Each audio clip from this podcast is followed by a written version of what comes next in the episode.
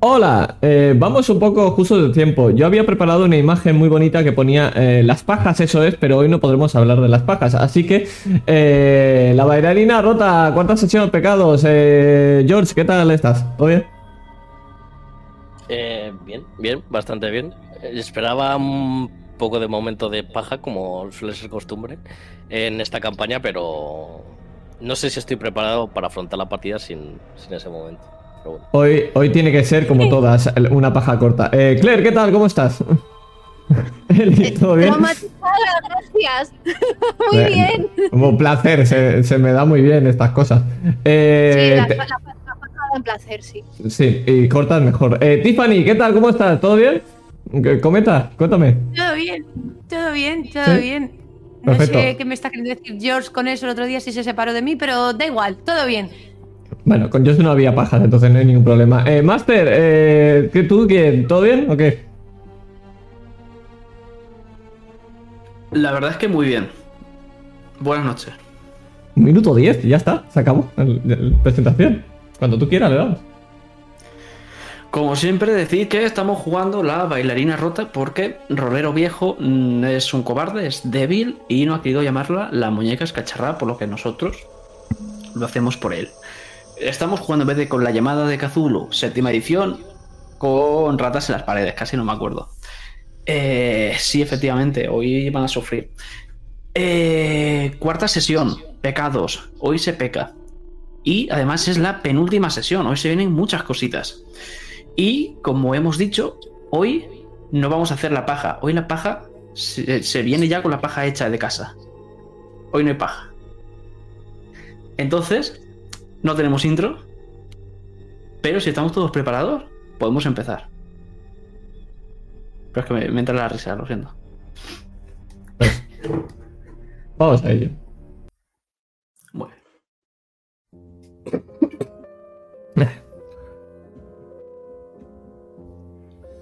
De acuerdo.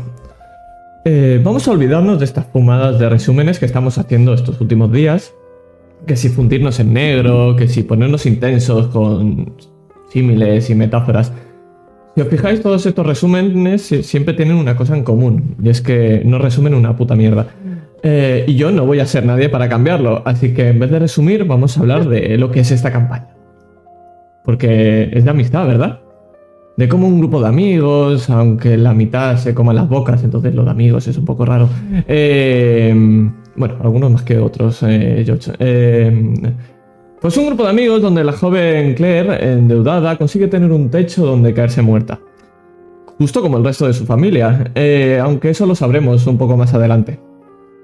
Pero, ¿quién le acompaña a esta destartalada casa llena de rumores, misterios y cintas policiales? Pues sus amigos. Los que descubren el pasado de la desgracia de los Galway. Una familia rica que cae en desgracia, en la guerra se mueren y algunos vuelven más locos, que hacen que queman la casa con parte de la familia dentro. Y más muertos, por supuesto. Solo sobrevive la, la abuela loca, eh, la madre con la niña y la niña otra que odiaba, que a saber por dónde está. ¿Veis? Un resumen que no resume una mierda. Pero aun con todo esto, Claire, tus amigos siguen ahí, ¿verdad? De esto va la aventura, la aventura. De amistad, que todos se quieren, se ayudan y saben de esto juntos. No, no, no vamos a dejarnos de coñas. No, de esta aventura no va de amistad, por supuesto. Esta aventura va de algo mucho más simple. Va de la vida. Y como todos cargamos nuestras maletas llenas de miedos y traumas. De nuestras mierdas, por supuesto. Mierdas como de no fiarte de tu pareja, de rebuscar información a sus espaldas, todas sus cosas, y todo antes de hablar con él. En esencia, ser una basura, Tiffany. Sabes que lo eres. Aunque siempre es mejor eso a que te tapen la cabeza con un saco y te peguen un tiro como en Vietnam, ¿verdad?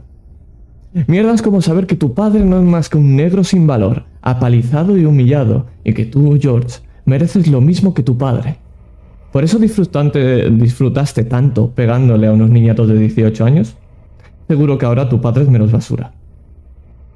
Un sonido seco, como el de un saco de arena al caer, pero no hay arena, es hueso. Esa sí es una mierda buena. El saber cómo suena el, el particular sonido de una persona cayendo a tu lado desde 400 metros de altura, que se te mete en la cabeza y solo lo borras con un vaso de alcohol. Y fueran muchas las personas que cayeron ese 11 de septiembre.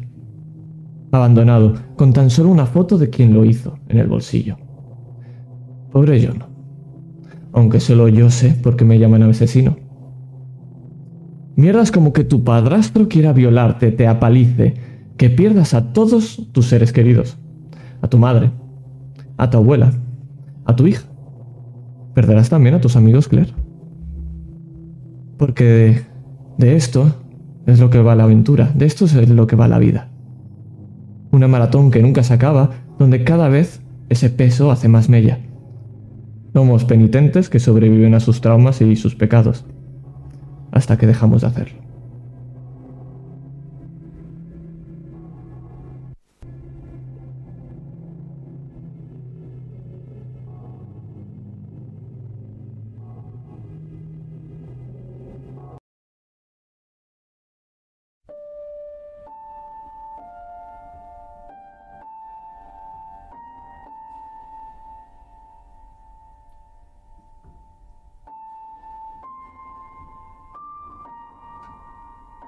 Hace muchos años de este recuerdo, John. Eres un jovencísimo John ahora mismo. Un pequeño trozo de mierda, recién salido del orfanato con 18 años. Es que nadie espera nada de ti. Un puto alcohólico de mierda, drogadicto, violento. Eres escoria. Das asco. Eres una basura de persona, John. Y tal vez por eso tu madre te abandonó. Lo sabes, ¿no? Y eso es lo Tu que me madre no te quiere.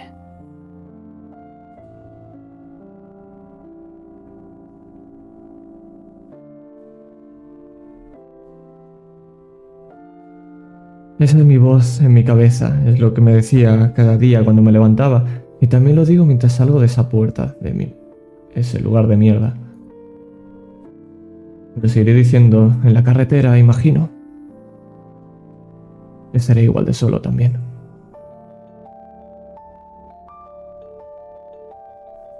Queda poco para que el bus llegue hasta la última parada. ¿Te has subido a un puto bus de mierda casi al anochecer? Sin un rumbo en concreto. Pero...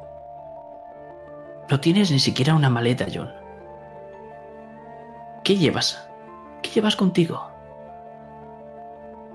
No llevo nada, llevo mi chaqueta, mi camiseta rancia, mis pantalones. Y lo que sí que llevo es esa puta fotografía. Soy incapaz de quitarla y sé que debería. Pero me recuerda que en algún momento hubo alguien. Siempre que la ves, John, le das la vuelta o solo esa foto. Siempre miro la parte de las letras y luego miro la foto.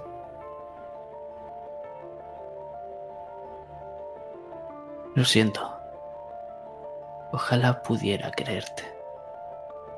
Brigitte Corman.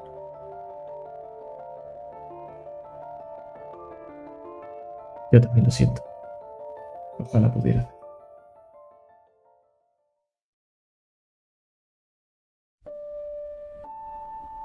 Y el bus frena. ¿Has podido ver cómo ya desde hace un rato una mujer iba conduciendo su vehículo? De vez en cuando iba mirando por el retrovisor. Y está intentando adelantaros ahora que por fin se ha parado el bus. Ves cómo empieza a maniobrar. ¿Pero tú qué estás haciendo? Estoy dándole la vuelta a esa fotografía y veo a esa mujer. Tiene pintas de, de hippie, de rubia y por mucho que Reconozco esa cara cada vez que la veo. No tengo ni idea de quién es. Y me martirizo, como hago siempre. Es mejor que pensar a dónde voy a ir.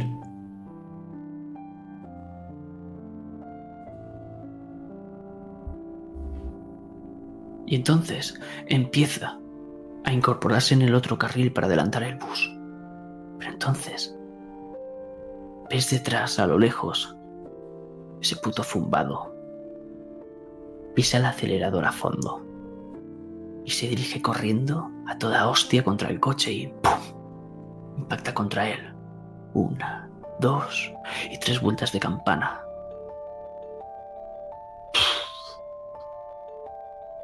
Las llantas por el suelo, marcadas. ¿Y tú? Justo saliendo de ese autobús, ¿qué haces? Quiero mirar la fotografía, quiero... Pero cuando me doy cuenta estoy corriendo. No sé qué es lo que me lleva de dentro, no entiendo qué es lo que estoy haciendo. Pero no sé qué ha pasado y... Y sé que ahí va a pasar algo malo.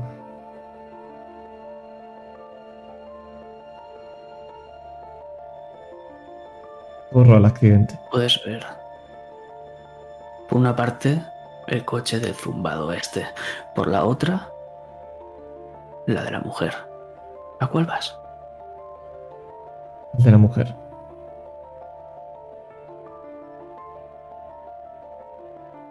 Y puedes ver cómo la ha chocado por la parte lateral, justo en el conductor, por lo que toda esa parte y la de atrás está hundida hacia adentro. La mujer la puedes ver sangrando y algo desorientada. Intento comprobar que esté viva, que esté bien. Señora, intento entre los cristales rotos intentar tocarla y zarandearla un poco.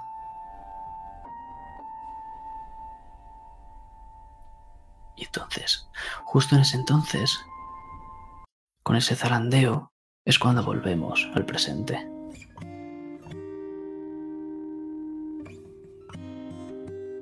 John acaba de zarandearse. El alcohol que le has echado en la mano para curar esas heridas ha hecho que se mueva un poco y te ha vuelto a este momento.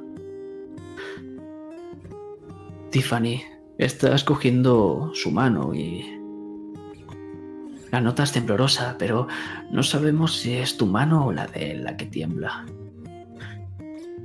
Y justamente esta escena en la que estás contemplando tú ahora mismo, Claire, justo cuando has abierto la puerta.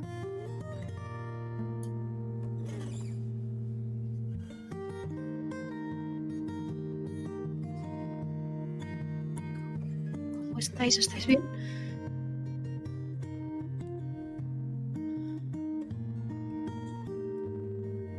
George, Le sujeto la mano con fuerza, George.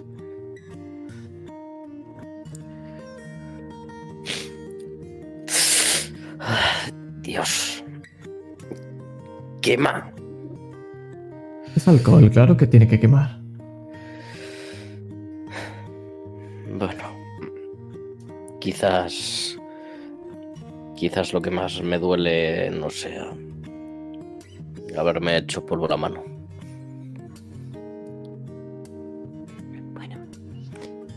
Vamos a empezar a curar lo primero que podemos. Claire, saben, ayúdame a sujetarle. Se mueve más que un niño pequeño. claro. Y te obedezco diligentemente.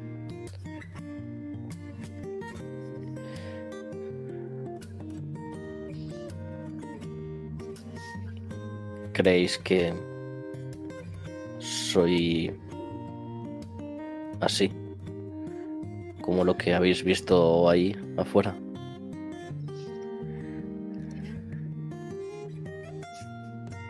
Yo creo que no somos solo una cosa, George. Somos muchas. Y que ninguna de ellas por sí sola nos define, ¿sabes? Cuando he visto a ese crío me he visto a mí mismo. Justo hace 16 años.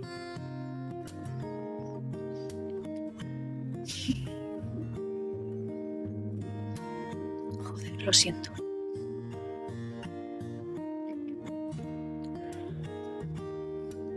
No es culpa tuya, claro. Ya, pero, pero aunque nunca seré capaz de entender lo que se te pasa por la cabeza en ese momento. Pero quiero que sepas que, que ni yo ni, ni yo ni Tiff te estamos juzgando. Aquí estás a salvo y te conocemos. Y es normal. George.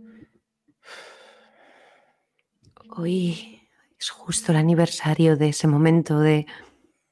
de algo que te ha marcado.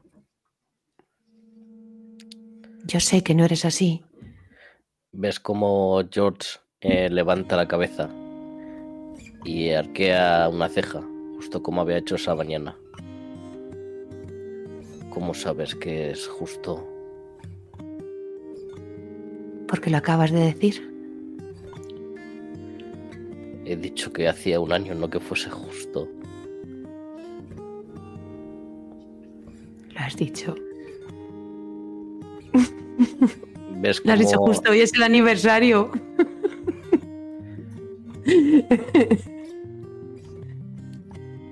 De verdad he dicho eso. ¿Ves cómo se queda extrañado? Bueno, en fin. Son cosas del, del pasado. Todos tenemos nuestras mierdas, ¿verdad?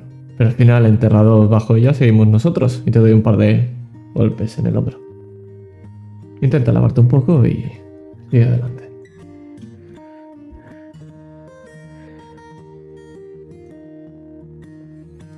En cuanto Tiffany acaba, acaba vendándole la mano izquierda, que era la que más afectada tenía. George se levanta y sale de la habitación. Mm, Lo veis decente. como algo de- desorientado. Te lo, te lo digo a ti, Tiffany, lo de decente. Sí, señalándote al vendaje. Te- Tiffany se ríe de medio lado y te acompaña, George.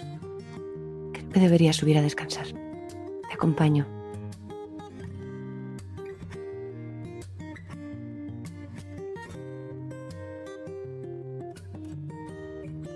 No, oye, Claire, Sí, claro. cuando, cuando os abandona, eh, cuando salís por allí, antes de acompañaros, que os acompañamos. em, ¿Crees que estos dos van a estar bien después de...?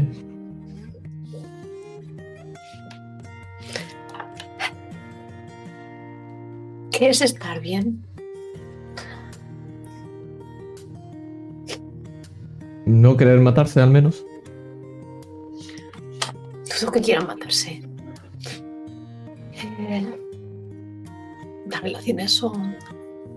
son complicadas. Yo. Oye. Tú. Tú nunca me harías daño, ¿verdad? ¿Por qué me estás preguntando eso? Por supuesto que no, porque te querría hacer daño. No, no por nada. Claire, ¿está- ¿estás bien? Si te cuento algo, ¿me prometes que no vas a pensar que, que estoy loca? Mientras no me digas que tengas el cadáver de un bebé encima o algo.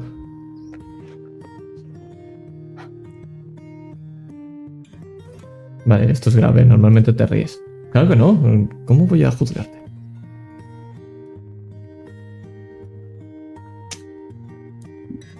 A veces no te. Nunca has pensado en lo que heredamos de, de nuestros padres, de nuestros abuelos. No me refiero solo a esta casa. Es que es posible que esté heredando la enfermedad mental de mi abuela, ¿sabes?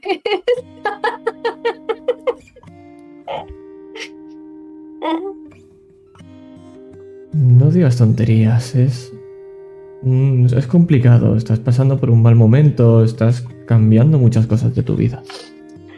Pero Bueno. además, Tú no eres quien se ha encontrado con un fantasma en el patio del delantero de la casa. un fantasma. El de mi tía abuela, para ser más exactos. Me has prometido que no vas a pensar que estoy loca, ¿vale? Vale, vale, no, te creo, sí. Sí, el fantasma. ¿Y te ha dicho algo? Se llama Eleanor. Coincide exactamente con lo que nos ha contado el, el padre Randall. Eh, me ha prevenido contra el bosque y contra una sombra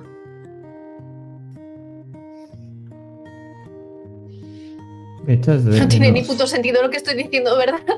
No, Pero es sí, que, sí que lo tiene. ¿sabes? Es que cuando la he visto, he sentido una, una calidez, John, como una familiaridad, ¿sabes? La primera vez que vi a esa niña, porque era una niña, una niña, la niña vestida de bailarinas, lo comenté ayer. ¿Sentiste como si volvieras a casa? Sentí de mía, como si conociera a esa niña.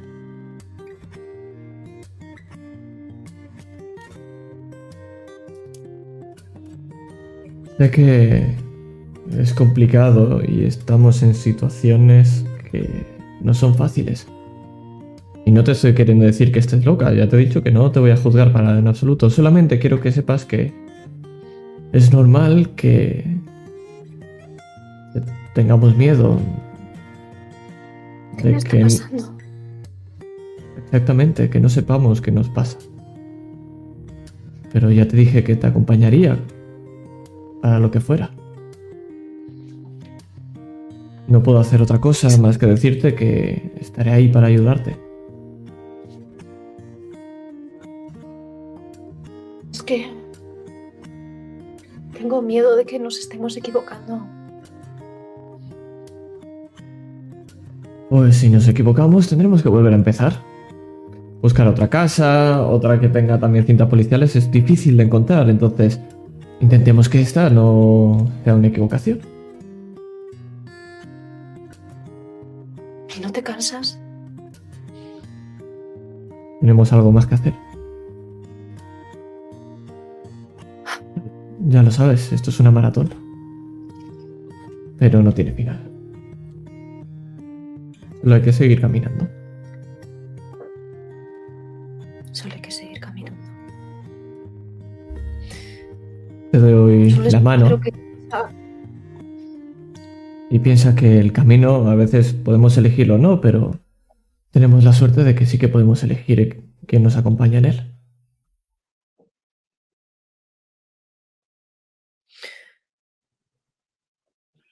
Me gustaría ir a ese bosque, ¿sabes?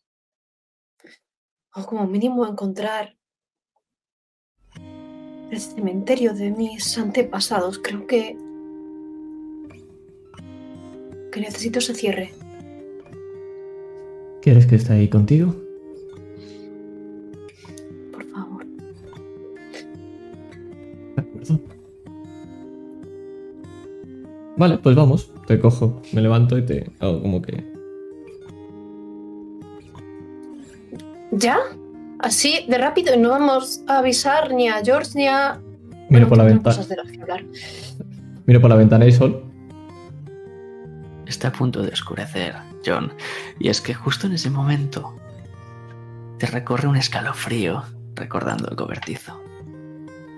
Aunque he de decirte, Claire, que si tienes dudas sobre que te crea John o no, siempre puedes enseñarle algo más tangible.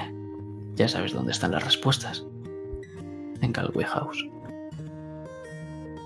Las fotografías. Las fotografías. John. La puerta cerrada del despacho. ¿Hay una puerta Tenemos cerrada? Hay una puerta cerrada. ¿Estás diciendo que hay una puerta cerrada desde el primer día? ¿Lo sabes si no la hemos abierto? Bueno, hasta hoy no me resultaba relevante. Solo era una puerta más. Va- vamos, ¿no? A ver qué, qué es lo de arriba. Mejor que ir al bosque de noche, sí que es. No, de noche la verdad es que no tienen ningún atractivo. Ya, sí, te cojo de la mano y te estiro para arriba para.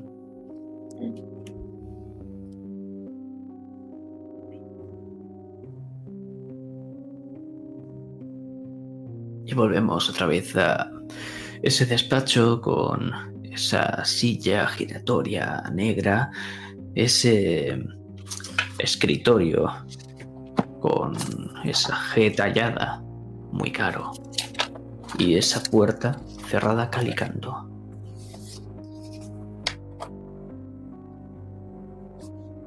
¿Qué hacéis? Eh, em, ¿Tenemos llave? Claro. Vale. Eh, ¿Cómo la abrimos? Una patada, buscamos. No lo sé. ¿No quieres hacer alarde de tu testosterona? Oh, sí, claro. eh, yo soy el hombre de la casa y voy y le voy a dar un, un hombrazo y me choco contra la puerta. Eh, Mierda. Eh, duele un poco. Em, ¿No tenemos una palanca o algo?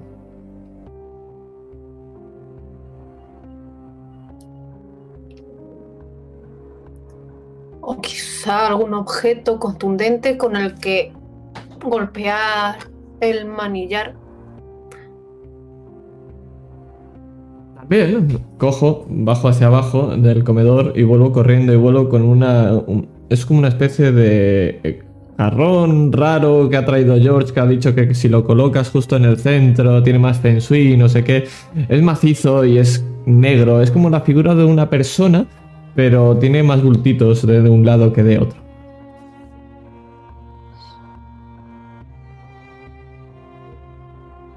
Esto es de mármol.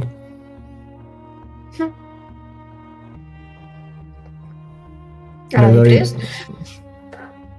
Una, dos y.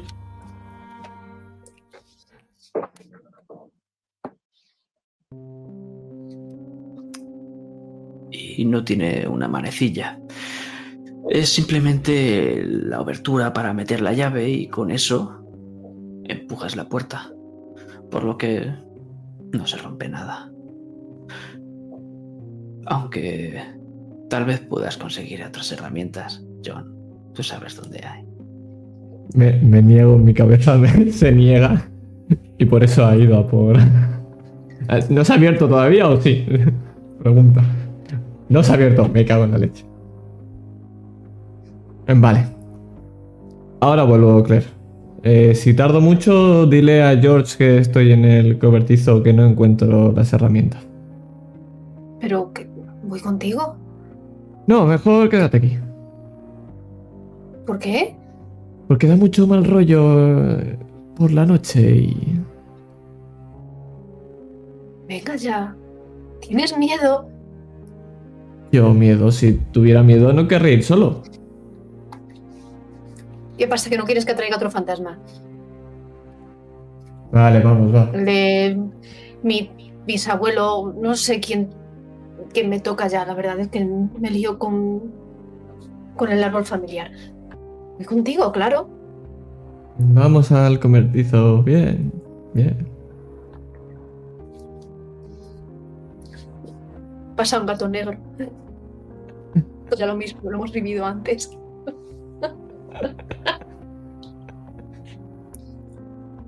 Y la puerta ya estaba abierta, John. La del cobertizo. Como si te diese la bienvenida. Os recuerdo. Os recuerdo rápidamente para que nos ubiquemos. A la izquierda teníamos esa mesa de trabajo con las herramientas, donde faltaba una. Por la derecha teníamos el sonido ese metálico que chasqueaba. Y también había en la pared ese armario que estaba elevado para estar a un metro, casi dos, que tenía un candado. Y después estaba esa escalera de mano de madera que estaba por el suelo tirada, que da acceso a la parte superior. Ahora mismo está empezando a oscurecer, pero todavía se puede ver. Me voy a las herramientas y voy a buscar algo que me valga, pero como me llama la atención el hueco ese vacío, ¿qué herramienta falta? Por curiosidad. El martillo.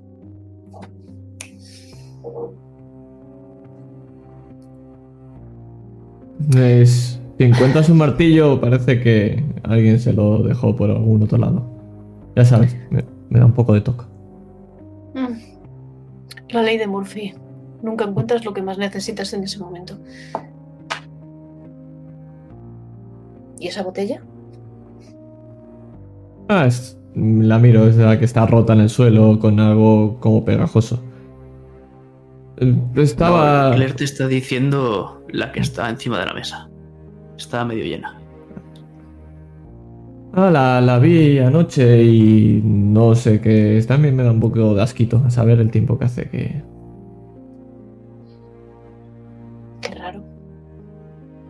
Tiene muy limpia. Me, me cae un sudor frío por la frente.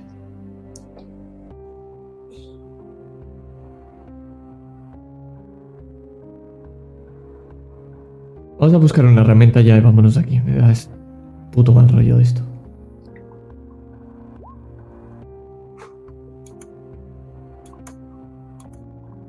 Tú no estás bien. No me gusta el cobertizo, no me gusta. Y a esta hora de la noche menos. ¿Qué sé? Es una sensación, es... ¿Sabes como cuando alguien te vigila por la espalda y vas corriendo del baño a la habitación con la luz apagada?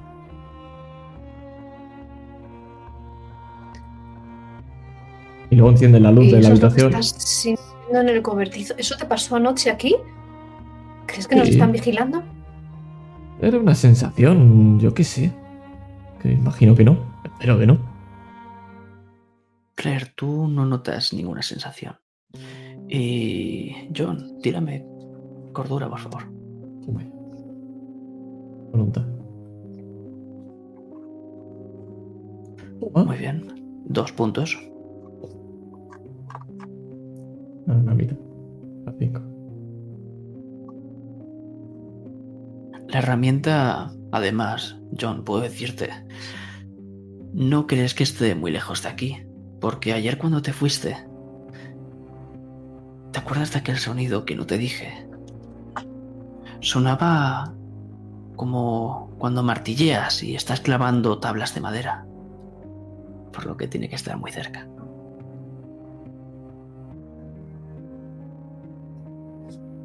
Vale, ¿dónde estaba el martillo? Sigo el sonido de mi recuerdo. Voy al lugar donde se martillaba.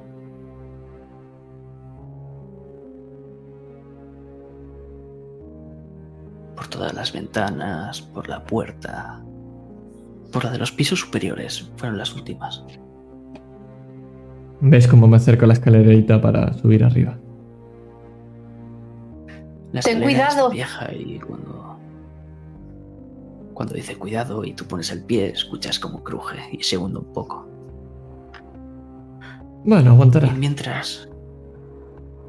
Claire, tú puedes ir viendo todo y te llama poderosamente ese armario con ese candado que se guarda en un cobertizo que tenga que estar tan a buen recaudo.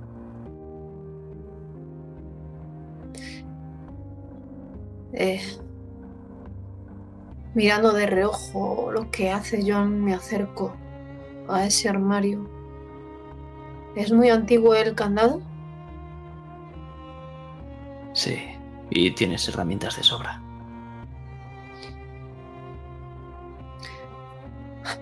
John, no te asustes si hago ruido.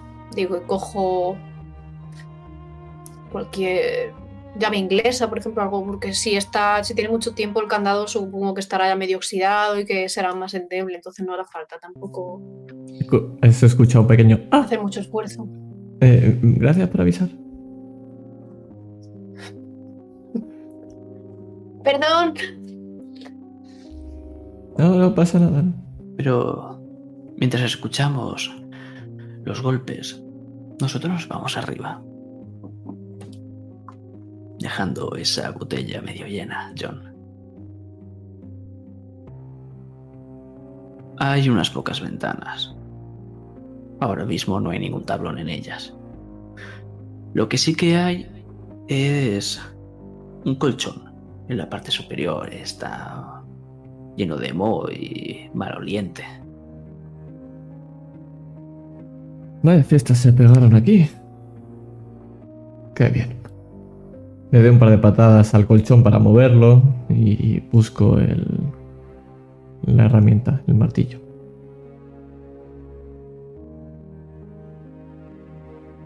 Lo encuentras. Lo encuentras al lado de varios pedacitos. Parece una foto. O una parte al menos. Es como si cogiese la foto y le hiciese pedacitos con las manos. Cojo los pedazos. ¿Entreveo la forma o tendría que estar un buen rato para unirlos? Tendrías que estar un rato uniéndolos. Pero lo que te llama la atención es debajo de ese montoncito pequeño de, de esos papelitos. Hay un símbolo. Es como si se hubiese grabado a conciencia. Como si se hubiese hecho además desesperadamente. Con las uñas. Hay restos de sangre. Es que te lo voy a enseñar además.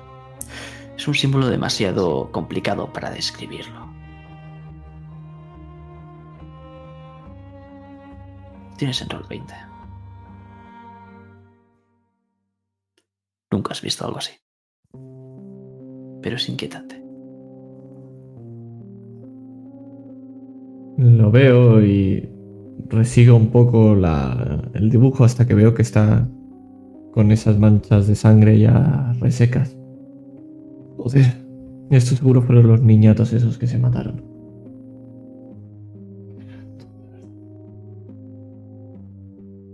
Claire, em, arriba hay un colchón, no lo toques. Lo digo mientras me, me marcho de ahí. No ¿Qué? lo toques. No, nada, no. Ya limpiaré la parte de arriba. ¿A qué has, has encontrado el martillo? Sí, unas fotos rasgadas, un colchón donde los niñatos esos se pegaron en alguna fiesta, símbolos raros ¿Una foto? o pedacitos de ella. Bájalo. Claro. Las fotos en esta casa son importantes. Creo. Pues tenemos para un buen rato con esto. Te digo mientras bajo y ves el pedacito de. de cachos. Y acabas de romper ese cerrojo, Claire. Justo cuando llega John. ¿Qué haces, Claire? Escucho el ruido del candado chocar contra, contra el suelo y me quedo mirando el, el armario. ¿Y no te resulta fascinante que haya lugares tan cerrados que se hayan molesta- molestado tanto en cerrar a Calicanto en una casa así? Panajado Sí. por el tiempo y por el misterio. Sí, como un episodio de esos de Sherlock Holmes. Pero un poco más. mal rollero.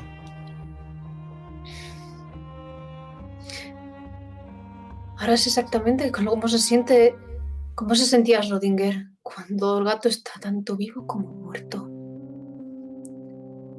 Bueno, he escuchado que realmente Rodigan lo decía para reírse realmente de esa teoría, porque estaba en contra. ¿Lo sabías?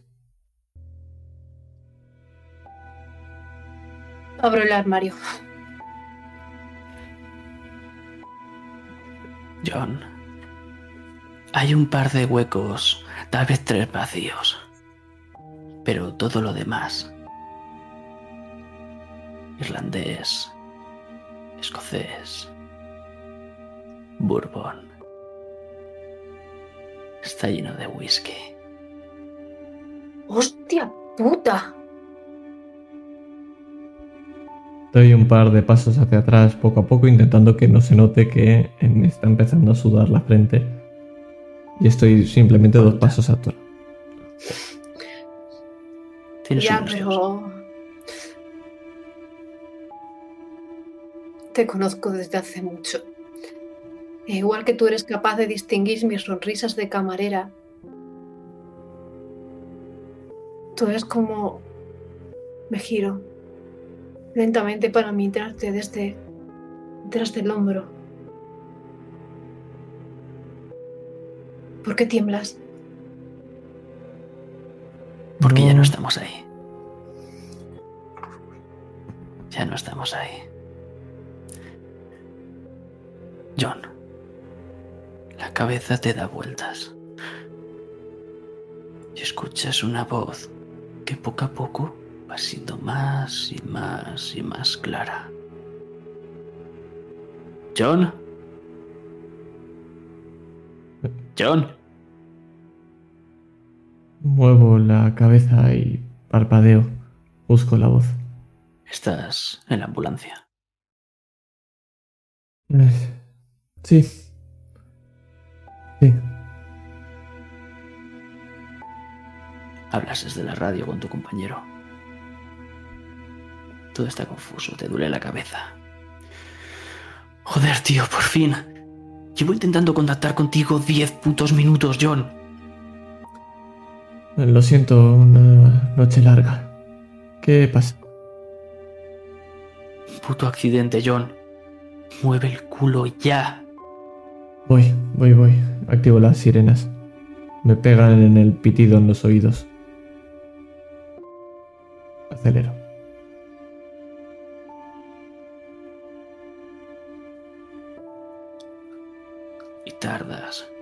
5 minutos en llegar.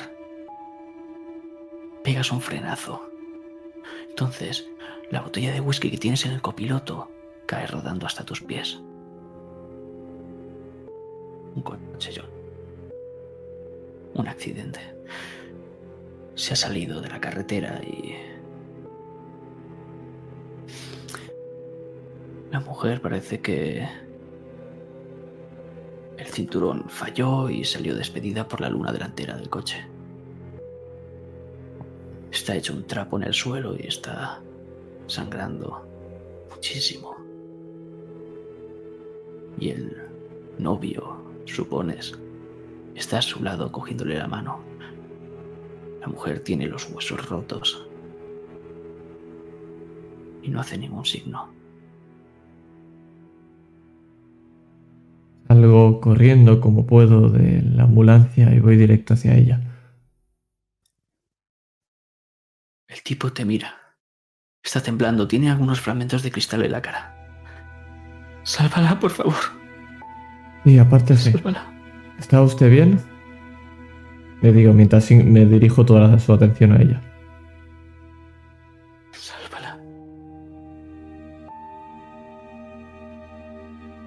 Hago el protocolo. Yo- Haces el protocolo. Pero es que en cuanto has tocado su cuerpo, lo has notado. Está prácticamente frío ya. Ha perdido la sangre con ese accidente. Está muerta. Tal vez, si hubieses llegado antes, diez minutos tal vez, no hubiese pasado esto. Y lo sé. Y no puedo hablar. Mm, Paro de hacer el protocolo de reanimación y me quedo quieto. Soy una mierda. ¿Qué? ¿Por qué has parado? Continúa, sálvala. Quiero girarme y decirle que ha fallecido, que no hay nada que hacer, pero solamente me duele la cabeza y tiembla la mano.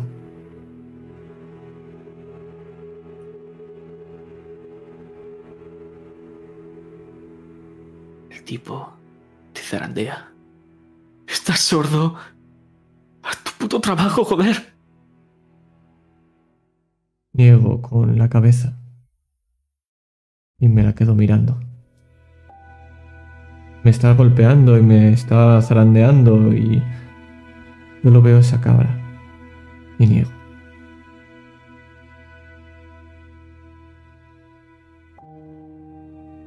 El tío se pone a llorar, desconsolado.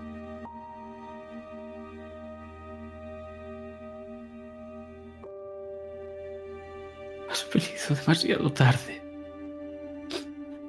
He llamado hace un cuarto de hora por lo menos. ¿Por qué has llegado tarde?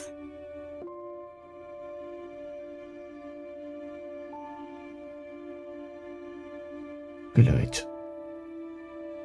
Y me duele la cabeza. Entonces, ¿ves cómo le cambia la expresión? Una expresión de odio y furia. Porque huele tu aliento. Y entonces alza el puño y te los talla contra la cara. ¡Hijo de puta! ¡Muérete! ¡Muérete! Y cuando va a seguir golpeándote, entonces entra en acción ese policía que acaba de bajar del coche y lo separa.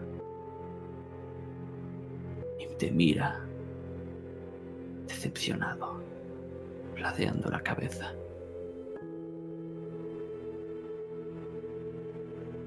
Y vuelves. Vuelves a ese cobertizo. Y ahora mismo vemos tu reflejo a través de ese alcohol, de esas botellas. Y dime, John, ¿qué transmite tu expresión?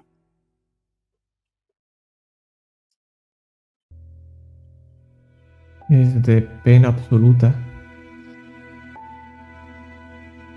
y de miedo.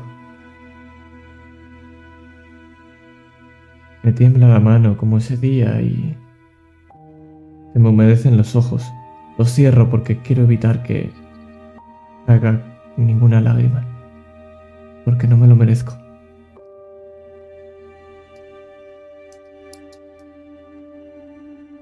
Porque lo hice.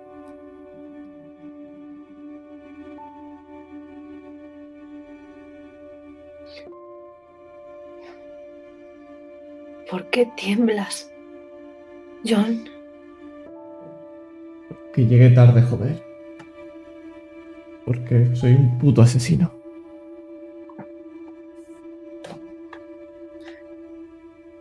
la palabra es como si me hubiera golpeado en la cara. Y ves como dio un paso hacia atrás, sorprendida. ¿Qué, qué, qué, qué coño estás diciendo? Culpa de... No hace eso, no de mí. Y va a señalar al whisky y no soy capaz.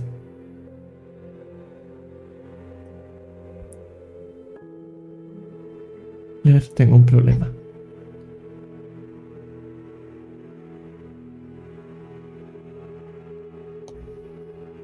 No, no, no, no, no. No, no, no, tú eres John Corman. No, tienes, no, no tienes ningún problema. Eres. Eres la persona más buena y bondadosa que he conocido nunca. No, no tienes un problema. No, No. Claire. No, Claire, todos estamos llenos de mierdas. Y esa es la mía. No, tú no. Tú no, John, tú no. No, joder. Lo siento.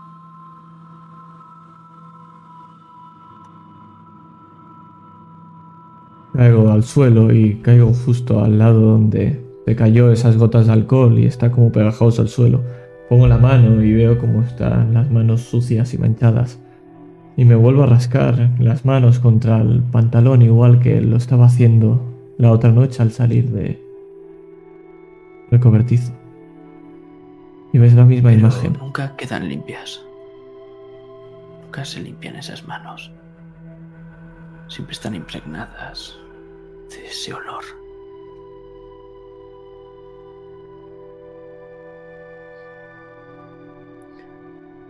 No se va, ¿lo sabes? Da igual lo que haga, da igual lo que intente, no se va. Y froto las manos contra las rodillas cada vez más fuerte. Y me ves la misma imagen, mí. exactamente la misma imagen de la otra vez. Me arrodillo, te cojo de las manos. No, no, no, no. No, no, escúchame, escúchame. Te digo lo mismo que a George, joder. No eres esto, ¿vale? No sé qué coño hiciste, pero me da igual, me da igual, ¿sabes? Porque eres John Corman. Eres la persona a la que eligió mamá. Que me cuidara cuando murió, porque. La persona más pura que ha pasado por mi vida, por nuestras vidas. ¿Y te equivocado?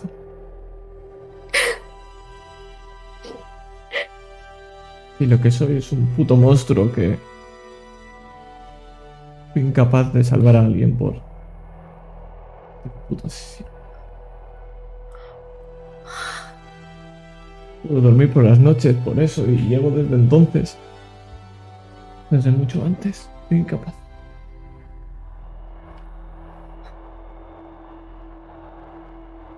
Todos llevamos un monstruo dentro, John.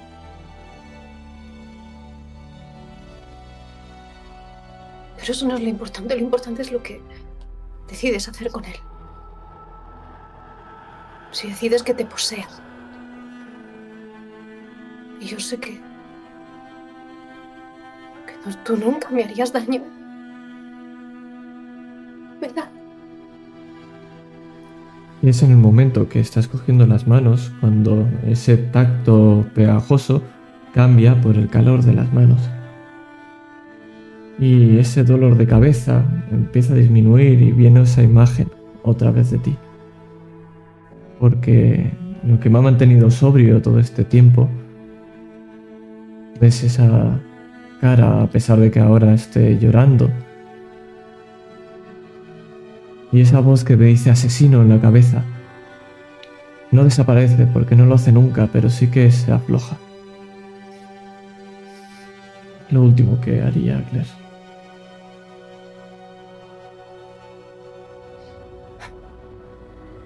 Y acojo las tus manos e intento centrarme solamente en el calor de tus manos, en el tacto.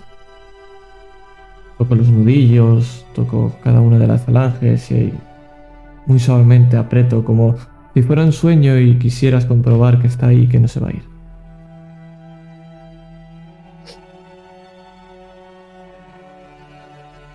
Sé que no es el momento, pero necesito saberlo. No me voy a quedar solo, ¿verdad? Quiero decir, sé que tienes muchos problemas y no es el momento, pero Te beso. Cállate. y ¿Cómo entiendo. puedes pensar eso? Ojalá. Ojalá pudieras quererte como yo te quiero, John. Y eso me rompe.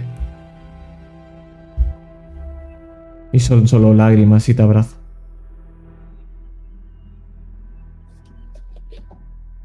Y nos fundimos en ese abrazo.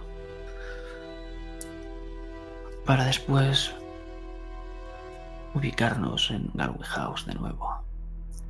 Y os pregunto, ¿vais a abrir esa puerta?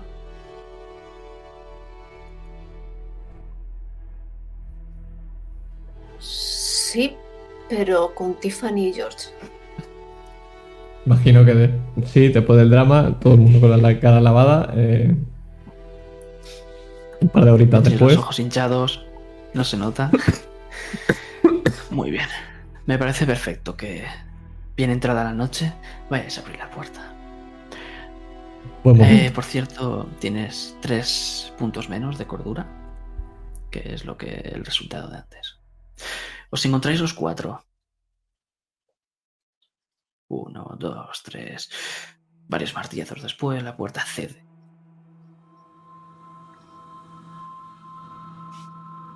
Y en un principio no es nada del otro mundo. Es un archivador sin más. Hay una estantería con metálica, con varios cajones. Y bolsas de ropa, muchas. Esta habitación está perfecta. Aquí no veo el incendio.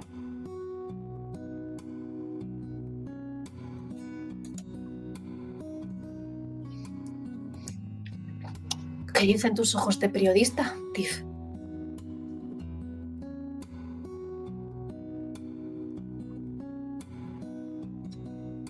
Pues... ¿Que esto se hizo después del incendio o...?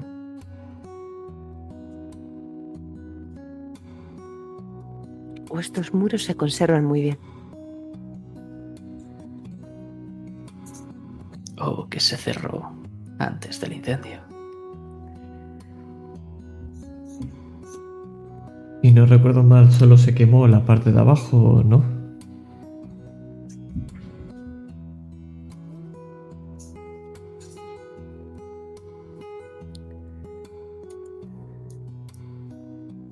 Aire de asentimiento. Para recordarlo a todo el mundo. Bueno, George, eh, ¿quieres hacer el honor, el galardón de entrar? Eh, sí. ¿Cómo no? ¿Ves cómo os aparta y se planta justo debajo del marco de la puerta? Y antes de entrar, eh, se inclina y echa un vistazo para ver que no haya nada extraño por allí. Ropa vieja en bolsas y el archivador con esos cajones metálicos. Mm, Despejado. Y veis cómo se adelanta y os da paso.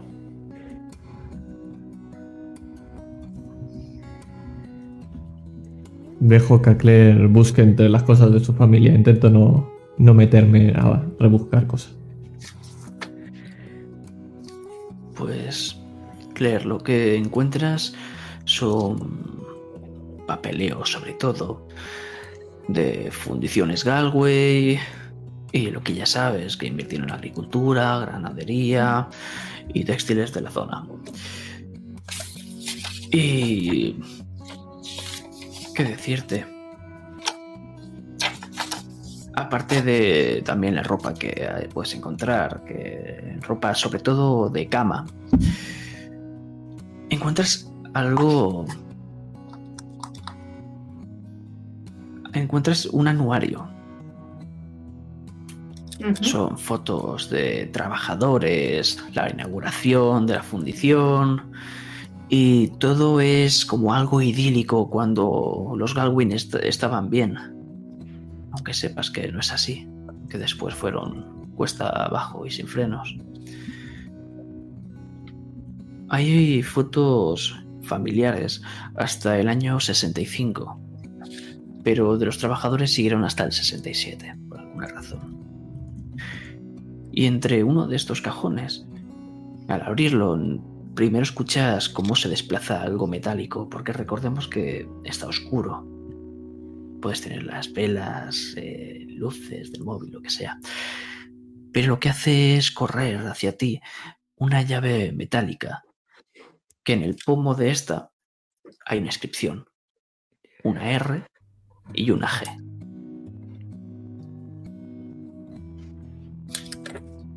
Y aquí no ves nada que pueda abrirse con esa llave. RG.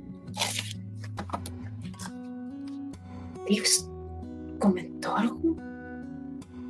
Galway, el padre Randall. No me suena ninguno cuyo nombre empezara por R. No, no hay nadie que empiece por R.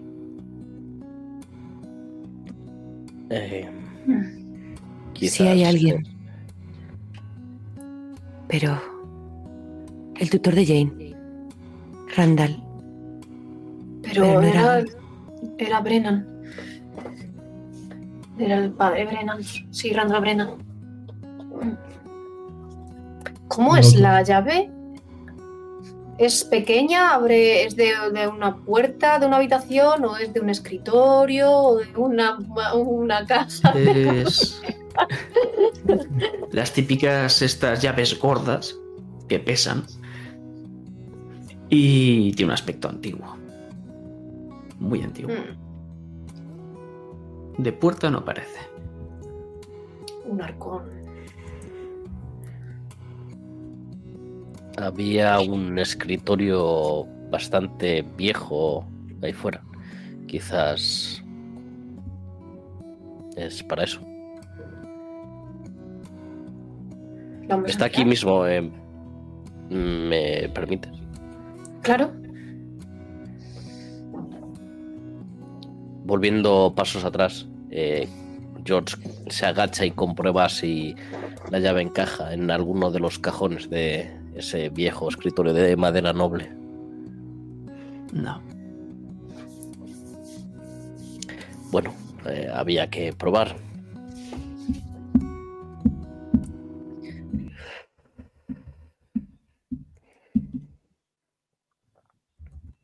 Porque conocemos todas las habitaciones de esta casa ya o sigue habiendo cosas ocultas en...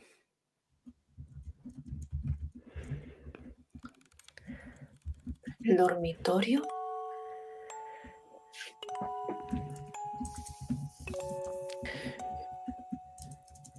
Había un armario. Quizás. De eso suena. Estamos escuchando eso. Sí, claro. El cobertizo. ¿Qué? Viene del cobertizo. Es esa musiquita, esa melodía de una caja de música. Como la que te dijo Eleanor. ¿Cómo es? ¿No recuerdas sus palabras, Claire? La cita exacta. No, pero que corriéramos, sí.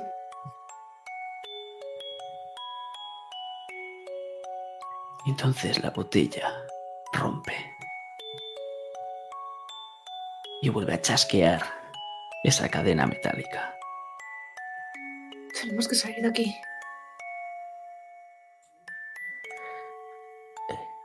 ¿Qué ocurre? George y Tiffany nos veis acojonadísimos y yo haciendo con la Sí. cabeza. Miro a Tiffany. Me han advertido contra. Contra ese sonido. No. No. No debemos estar en esta casa mientras suena esa música. ¿Qué te ha advertido quién, Claire? Te miro directamente a los ojos. Eleanor Galway. Y la sombra la veis a través de la ventana. Cómo sale del cobertizo. La veis los cuatro perfectamente. Una sombra humanoide y grande. Y se dirige a la casa. No queda mucho tiempo. Creo mejor- que te advertía de eso. ¿Veis cómo Corre. George ¡Corre! Yo co- cojo a Claire y la arrastro. Eh, George hace lo propio con, con Tiffany. Es que Claire, tú viste los planos de la casa y los recuerdas. En esta planta ahora mismo, al salir al pasillo, recuerdas que hay una guardilla. Es verdad. Yo también me acabo de acordar ahora. Está saliendo de la habitación de matrimonio en el techo, obviamente. Mm. Y ahí la ves, está camuflada. No hay el típico cordel para tirar de ella. Y ahora mismo escuchamos como la puerta de la calle con la mosquitera es arrancada de cuajo. No hay tiempo para salir a la calle. Ahí arriba. No llegamos eh, de manera normal, veo que no llega, ¿no? Porque si no, ipso facto, algo para llegar. la co- cojo a Claire ipso facto de las rodillas, hago zup para arriba. Una tirada de músculo con un menos dos. Que no la- tanto. Te acaba de llamar gorda, ¿eh? Y Toma. obviamente todos hacedme una tirada de voluntad, por favor. Joder, que me quedan dos. Me quedan dos puntos. No tiene usted voluntad. No tengo voluntad ninguna. Toma, un Madre 10, como eso. Toma. Ya después de Tú no todo. te comes nada, entonces. De los que hayáis fallado, cuatro. Saco el músculo y saco el voluntad. Yo tras ver a Eleanor ya no me sorprende nada. ¿Que nos quitamos cuatro del tirón en serio?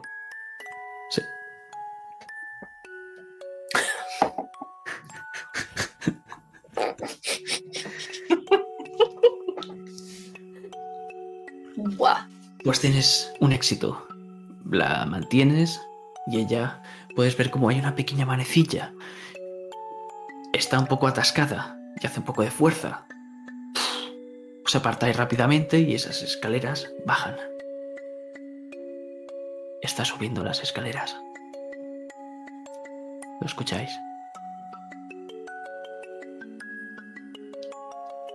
Yo voy la primera. Avanzo casi sin pensarlo. Digo, Pero te cogen de la mano. ¿La cual? ¿La de arriba? ¿La que os está viendo arriba?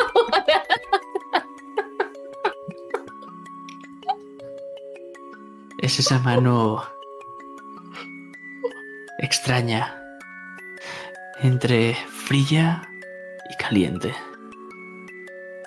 Es la mano de Eleanor y todas la veis. Esa pequeña niñita con ese vestido de tutú rubia. ¿Ya estamos todo el mundo en la bordilla?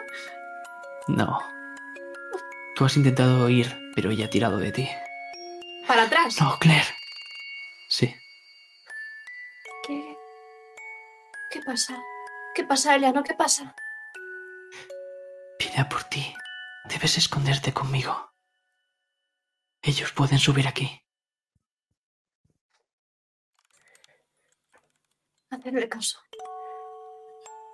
Sí, hacerle caso a la niña fantasma. Pero, espera, ¿estás diciendo que subamos solo nosotros y tú? ¿Qué harás? Yo soy una Galway. Tres pasos más y la sombra habrá alcanzado el lugar. Vale, te miro, confío en ti, asiento, tengo mucho miedo y subo.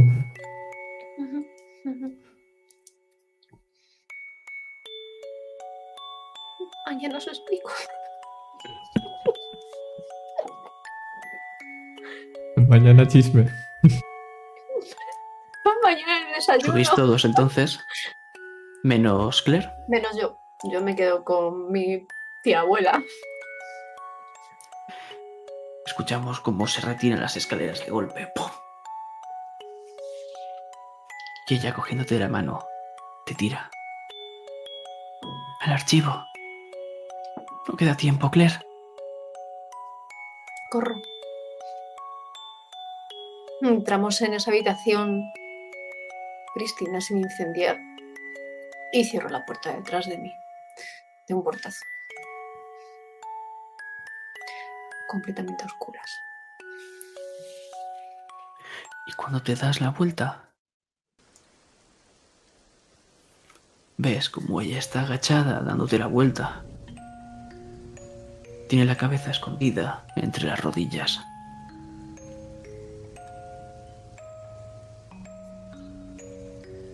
No tengas miedo. Tengo mucho miedo. ¿Por qué? ¿Qué es lo que va a hacernos?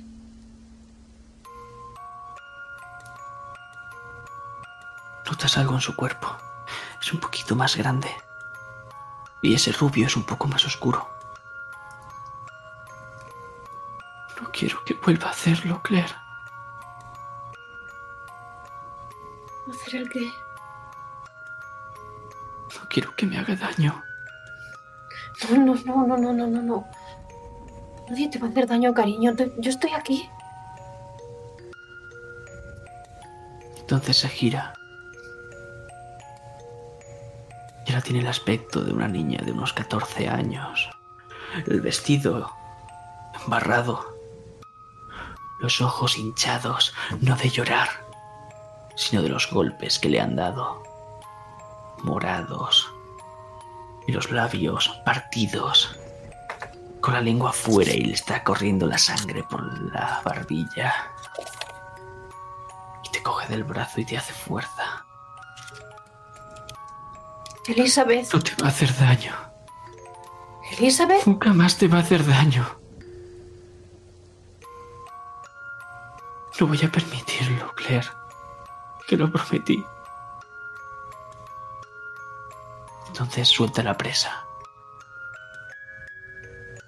Y mira asustada. No quería apretar, no, no quería hacerte daño, Claire.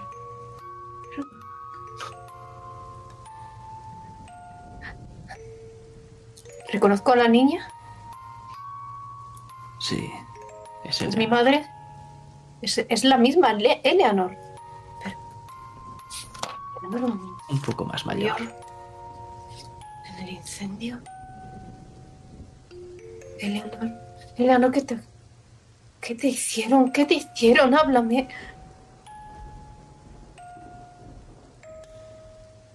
Ahora soy yo quien te tiene que proteger, no tú, mi cariño. Digo sin terminar de creerme mis palabras. Y ella te señala el archivador. Y cuando lo hace, nosotros escuchamos ese portazo.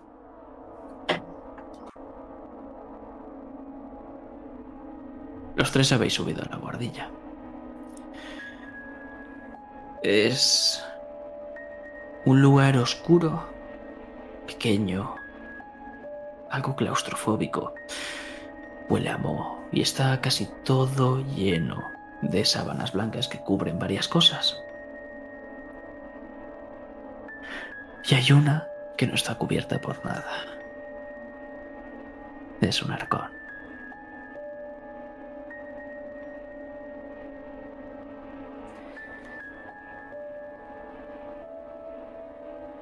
Los tres miran al arcón y acto seguido, como si fuese un acto coordinado entre varias personas, se giran a John, a George, perdón, y George abre la mano y ahí está esa llave, vieja y pesada.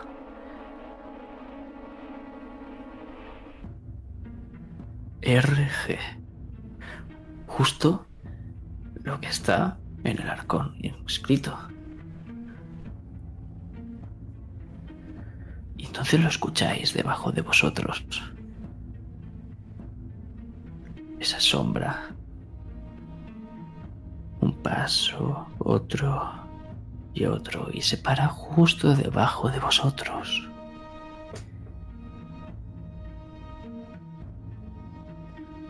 ¿Qué haces?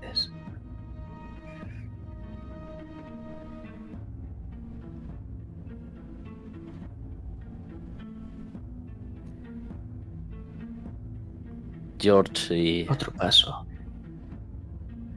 tanto Tiff como John intentan contener la respiración. Por un momento se queda ahí, pero da media vuelta y empieza a alejarse. Menos mal. Se va hacia las escaleras, justo al lado del despacho. Qué suerte tenéis.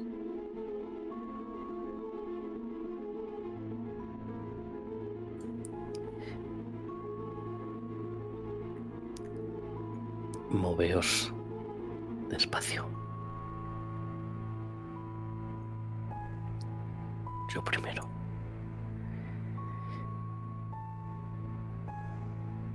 De hecho, creo que eh, ves como George con sumo cuidado se empieza a descalzar para que sus pasos no hagan tanto ruido en los tablones viejos de madera. Y se acerca lentamente a ese arco.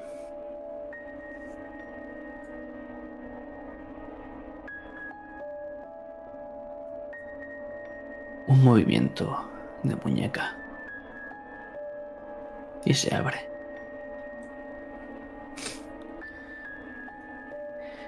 Eh, George lo que hace es hacer presión en las dos puertas de este arcón para que al abrir y accionar la cerradura no haga ningún ruido.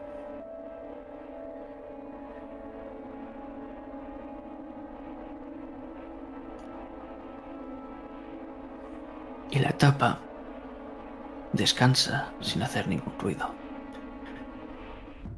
Cubertería, vajillas de porcelana con bordes dorados y un espejo de plata.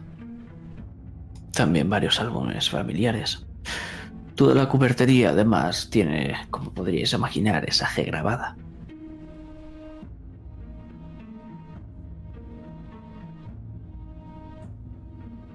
George se interesa por los álbumes familiares. Saca el móvil y enciende la linterna para poder ver qué fotos hay en él.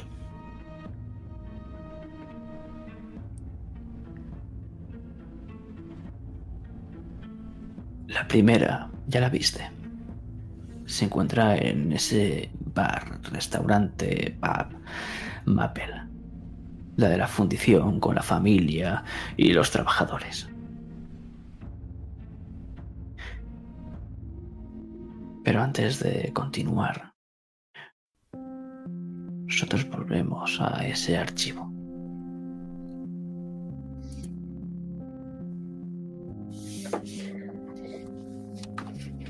Te dije dónde estaba.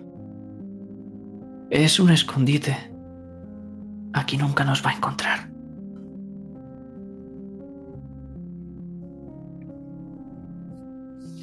¿Cómo es que estás tan seguro? ¿Qué, qué es eso de ahí fuera? ¿Y por qué te hace daño, Eleanor? Porque es malo. Antes no lo era. Antes me trataba bien. Pero Entonces cuando esa volvió, también es un fantasma. Es papá. ¿Tu padre? Sí.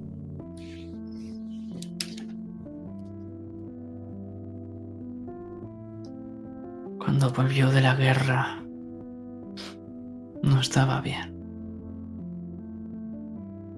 Pero antes era un padre cariñoso. Por eso cuando volvió y empezó, utilizaba este sitio para esconderme. Y empieza a apartar el archivador.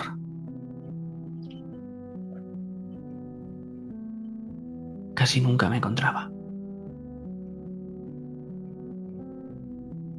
Vamos. Hoy tampoco va a ser ese día.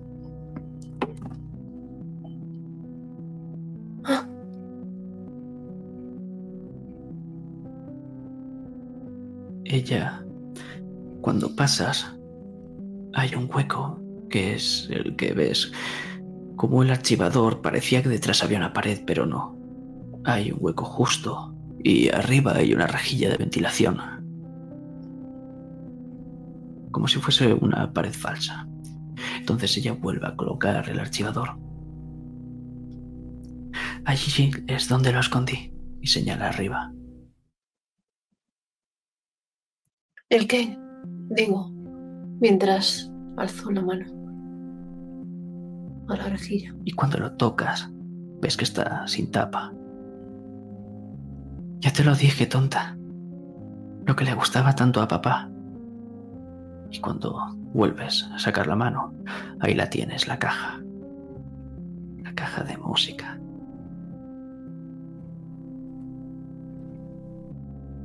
Y está sin tapa, dices. No, eso era la rejilla de ventilación. Ah, vale. La caja tiene una tapa. Y además hay algo encima. Es... Tela. Tela que está envuelta en sí misma. Está sucia.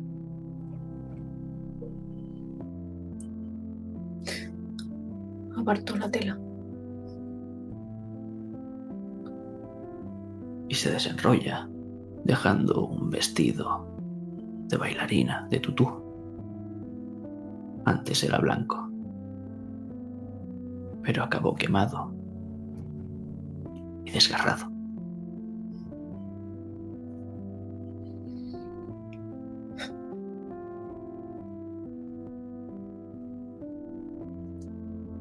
Los pecados de nuestros padres. Siento tanto que has tenido que pasar por esto, Eleanor. Y acarició la tapa de la caja.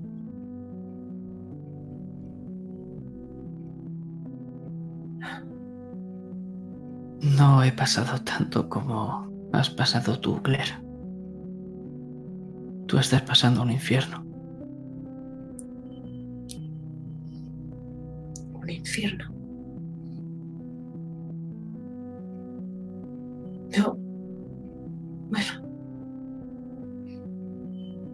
No sé si sería capaz de comparar.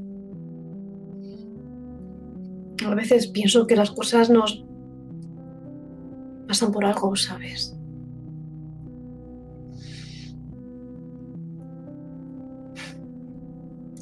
¿Y por qué has tenido que sufrir tanto, Claire? ¿Cuál es el objetivo, la meta final? No te mereces esto. Tú tampoco. Sin embargo, aquí estás atrapada. ¿No quieres librarte de todo esto? ¿Por qué quiero liberarme? Si ahora por fin estoy contigo y te puedo cu- cuidar toda mi vida, como te prometí.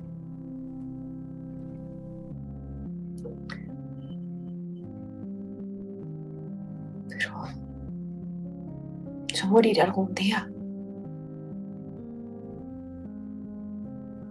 ¿Y entonces qué harás? Irme contigo. Donde tú estés, yo estaré. Entonces has respondido a mi pregunta. Dices que la- esta caja es lo único que hacía feliz a tu padre. No. Y vemos como cuando estás a punto de abrirla, ella pone la mano encima. No la abras. No quiero escucharla de nuevo. No me gusta.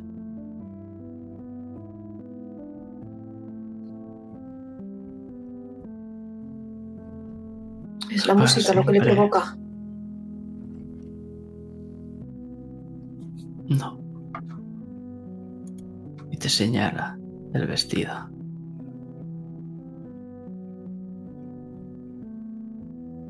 Bailarina. encantaba que me lo pusiera.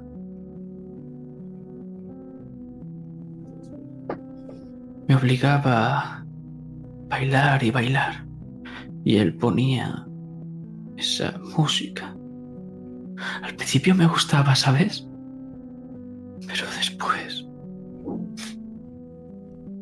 Después de eso, no. No quiero volver a escucharla.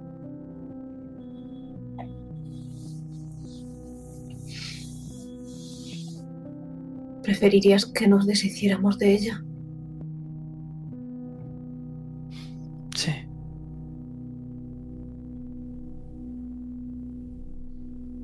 Aunque está rota. Vale. Entonces ves como ella la abre y rápidamente pone la mano dentro para que no suene. La bailarina está rota.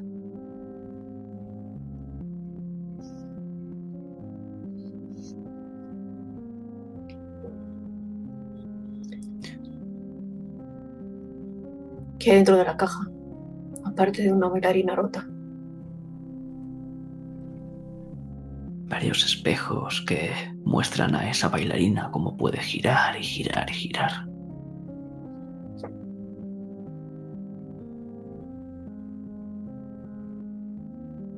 Él también está atrapado aquí. Al igual que yo, no puede escapar. Pero... No sé qué es lo que lo retiene.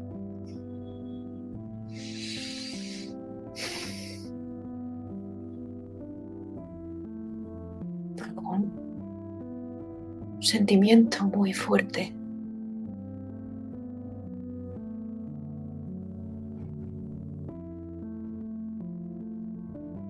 No lo sé. ¿Por qué se incendió la casa, Eleanor?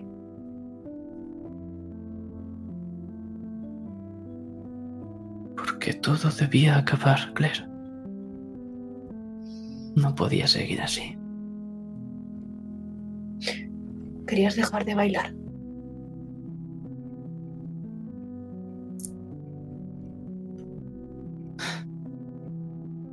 No quería bailar para él. Quería bailar por mí misma. Por eso sigo bailando ahora, contigo. Cierro la tapa de la caja. Y tomo sus manos entre las mías.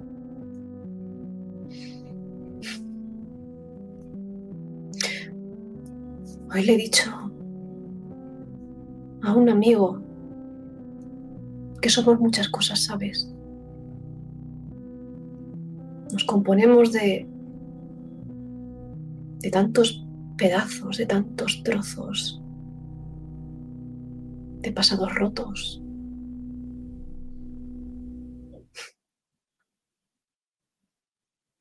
Pero podemos recomponernos.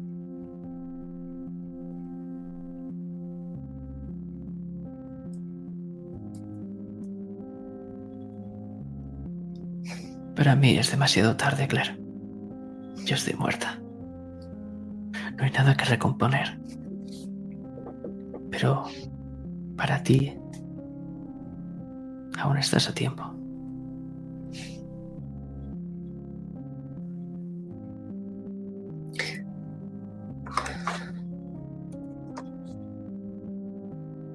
Y quedarme atada para siempre en esta mansión con esa oscuridad. No.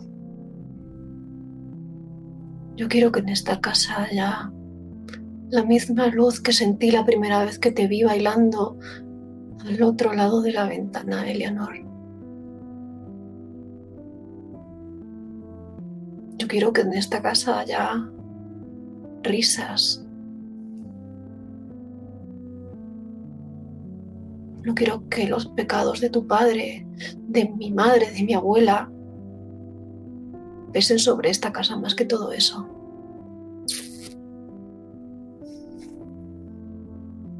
Se le salta una lágrima. Todos pecamos.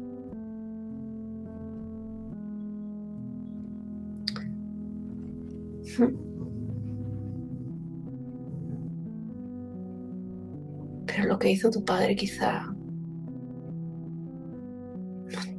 no, sea perdonable.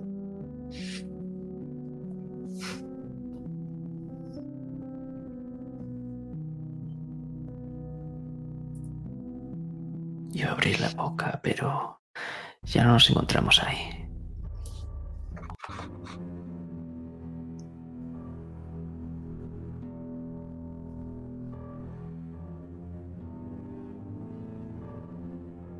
Escuchamos cómo bajan las escaleras, un paso, otro, otro, y otro. Y va al piso de abajo. Lo escucháis los tres.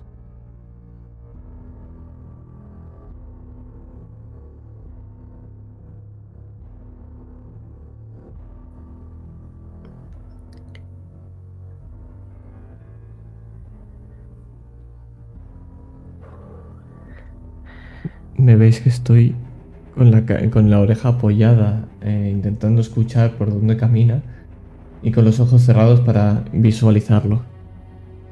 Estoy completamente callado y centrado en saber dónde está el, la sombra. George al otro lado de, de la sala te hace un gesto y espera la respuesta. Se gira y sigue hojeando ese álbum.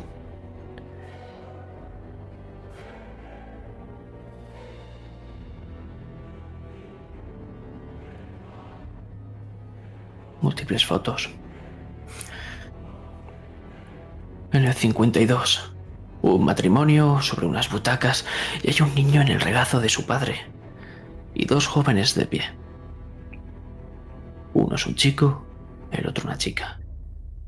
Detrás pone Richard y Marianne y nuestros queridos Joseph, Jane y James.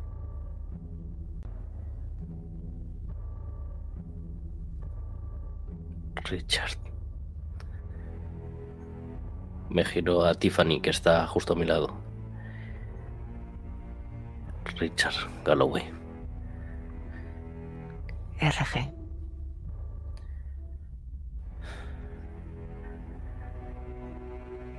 Quizás sea él la clave en todo esto.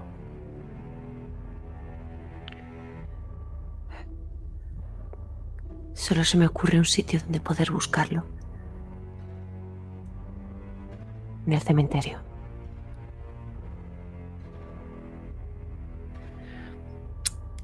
¿Por qué el cementerio? ¿Crees que siga vivo?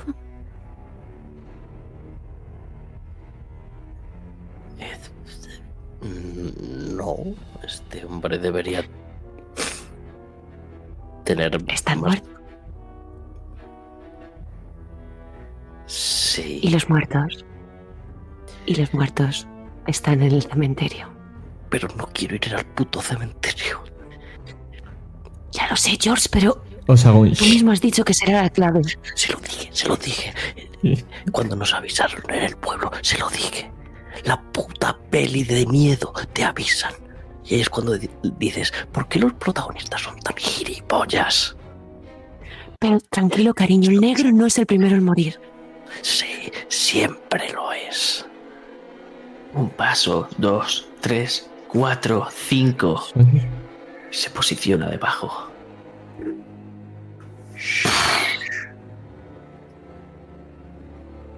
Y las escaleras corren hacia abajo. Deberíais haber hablado un poco más bajo. Y empieza a reptar. ¿Quién es el primero al que se encuentra? A John. A ver, imagino que si yo era el que estaba al lado de la puerta, me ve a mí. Sí, efectivamente. Gracias, majos.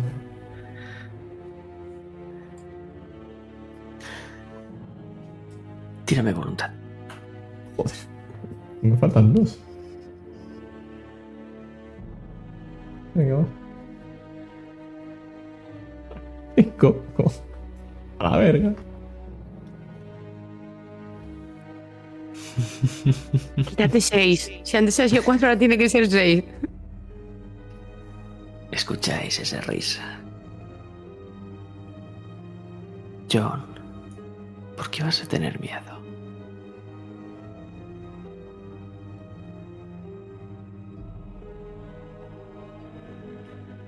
La sombra da un paso más y se queda en el umbral. Y vosotros dos veis a John. Os está mirando a vosotros, no a la sombra.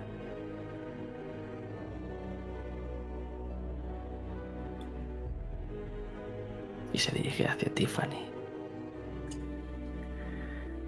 Tírame destreza. ¿A Tiffany o yo? Vaya. Tiffany.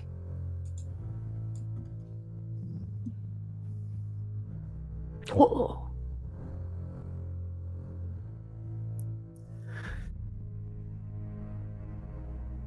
Va a pegarte directamente un puñetazo. Pero lo ves venir. Rápidamente lo esquivas hacia un lado y haces que John se tropiece. Y entonces quedas frente a la sombra. Y ella te mira a ti. Pero ahora ya no estás viendo la sombra, Tiffany. Ahora volvemos a ese lugar selvático. Vuelves a ser a esa, esa persona que iban a ejecutar. Acabas de escuchar el disparo a tu lado. Y esa persona que te cogía las manos, atados, cae sobre ti y te quita la venda. Entonces, Tiffany, lo reconoces. Lo reconoces porque tus padres te enseñaron una foto, la única que tenéis en casa. Esa persona muerta de la que tiene un círculo que sobresale un hilillo de humo y empieza a salir sangre que mancha tus piernas. Es tu abuelo, Tiffany. Está muerto. Y algo en ti se apodera, es una furia, un odio visceral hacia esa persona que ha apretado el gatillo y la tienes delante. Es un soldado que te está apuntando con su arma, pero le tiemblan las manos. Te mira, mira tu expresión y está horrorizado. Y cae de culo. Se le caen las lágrimas.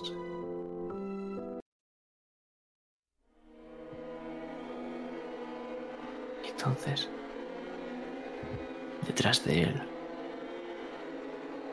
ves al líder, al cabecilla de estos soldados.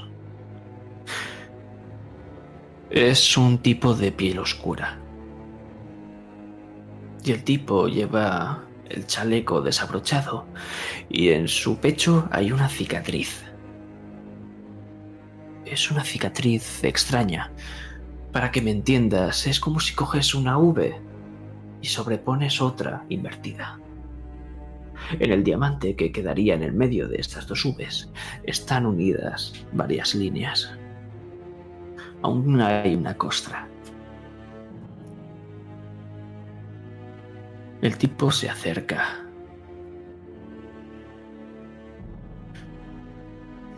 ¿Qué haces, James? Deja de hacer el ridículo y sigue con la ejecución. No me decepciones. Y el tipo, ese negro te mira, Tiffany.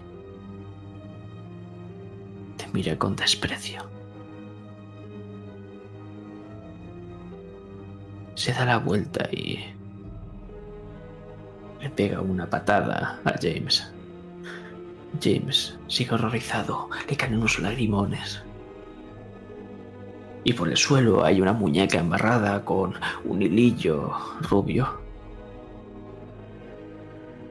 Tiffany, el arma está en el suelo. A pesar de que tus manos están vendadas. Además, James tiene un cuchillo atado a la pierna. Y el negro te da la espalda. ¿Qué haces?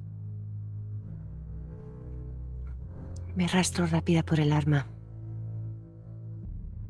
Y en un primer momento dirijo la mira hacia James. En el suelo ha sido el ejecutor el que ha disparado. Pero él solo es una marioneta. Él no quería hacerlo y apunta a la nuca del negro que se va. Y disparo.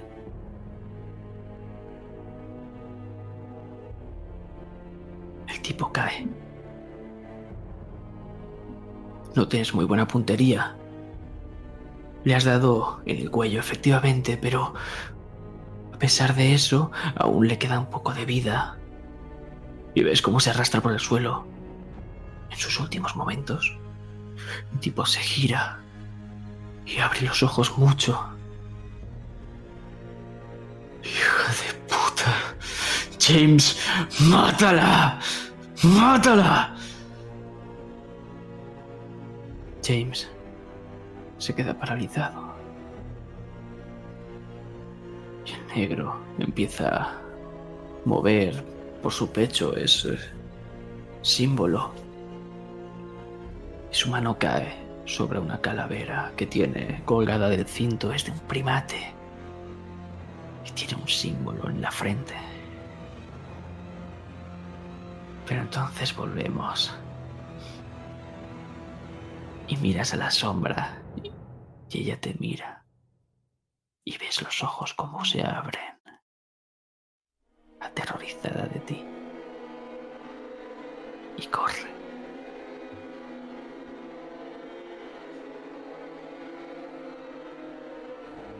Y en ese momento se hace el silencio.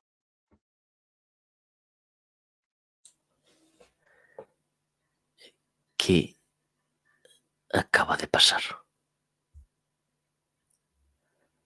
Yo como estoy, pregunto. A saberlo. Pero cargármela, estoy ahí desmayado. que Estás recuperando el control de tu cuerpo y levantándote. En cuanto ha desaparecido esa sombra, eres el de siempre. Obviamente sabes lo que estabas haciendo. Lo que pasa es que no tenías control. ¿Y Tiffany recuerda todo lo que ha visto? O sea, ¿es consciente de lo que ha visto? Totalmente. Perdona, no, no podía hacer nada, no. Me estoy mirando en la mano. Con miedo de. Me alejo de ti, por si acaso quiero pegarte o algo y me alejo. Pero Tiffany no se percata de tu presencia. Mira por dónde se ha ido esa sombra, esa oscuridad, esa negrura. Y tiembla. Le tiemblan las manos, las tiene pegadas a las caderas, intentando disimular, como agarrándose a sus vaqueros para que no se le vea el meñique, que parece tener vida propia. James. James Galway.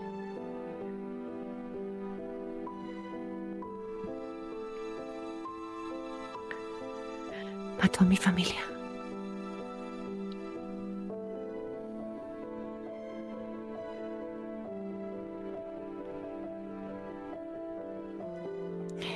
El cura nos lo dijo, estuvo en la guerra de Vietnam.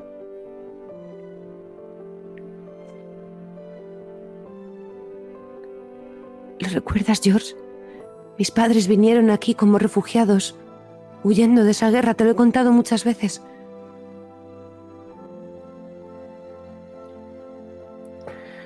No escuchas nada, pero sí que notas un brazo que te rodea.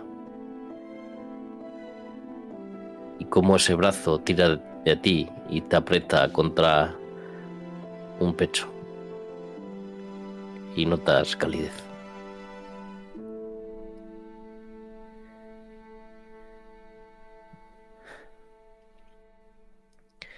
Tranquilízate.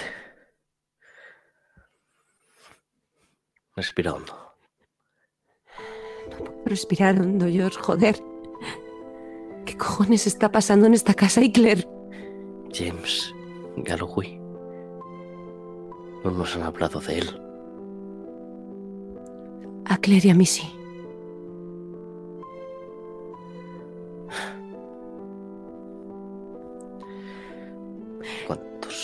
Galloway? Estuvo en la guerra de Vietnam y volvió con lo que hoy en día se conoce a partir de esa guerra. Se empezó a diagnosticar como TEP, trastorno de estrés postraumático. Lo he visto, joder. No me preguntes cómo, pero... Lo he visto. No sé qué mierdas está pasando en esta casa. No, Sí, Y- John. y no señalo. Busco la sombra. Porque yo sigo acojonado, estáis hablando muy alto. Y me estoy mirando si vuelve o algo. No. Lo que ves es a Claire. La puedes ver abajo. Claire. En cuanto ha desaparecido la sombra. Eleanor también. Bajo corriendo por Claire. Pero se te ha adelantado Tiffany. Claire. Claire, Claire, lo he visto, lo he visto, tu tío.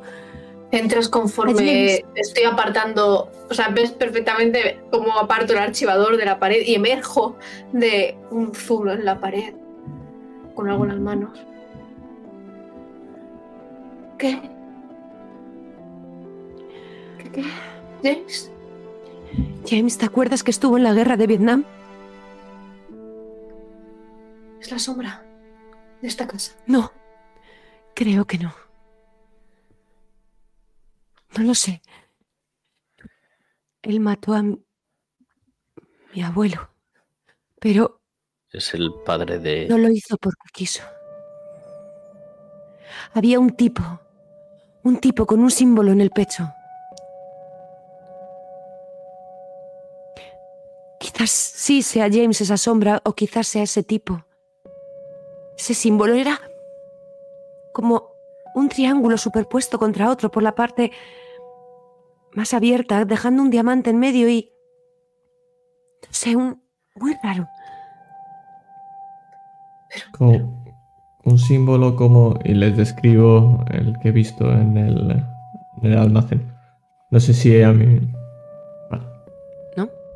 Vale. Yo es que me, me he pensado que sí. Es como el de esa foto. Lo estás viendo ahora mismo con ese... Esa... eh, Me saldrá. El arcón ha sacado las fotos. Eh, George, lo has visto ahí.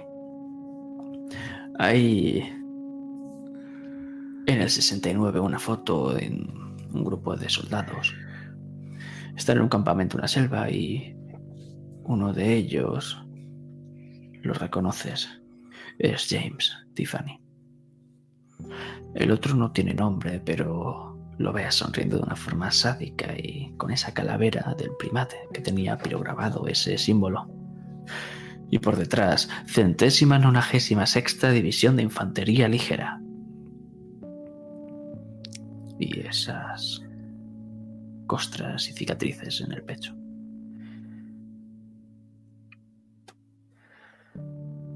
Estos. Estos serán, este era James y este es el tipo del que os hablo. Al que he matado, al que maté, al... Joder, ni siquiera era yo.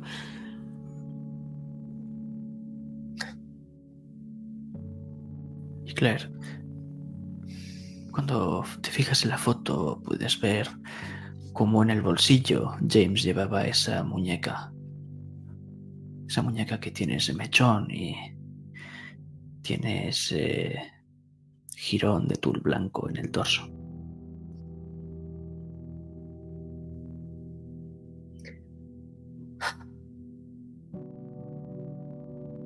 Lo siento mucho, Tiff.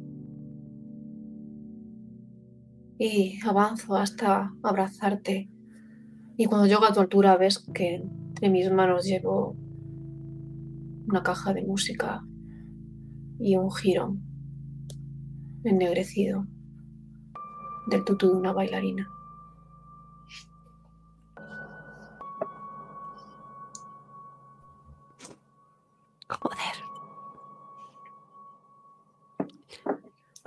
¿Nos habremos conocido por casualidad o...?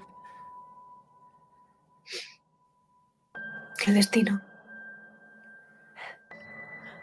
o Ese, re- ese recuerdo no puede ser tuyo, Tiff.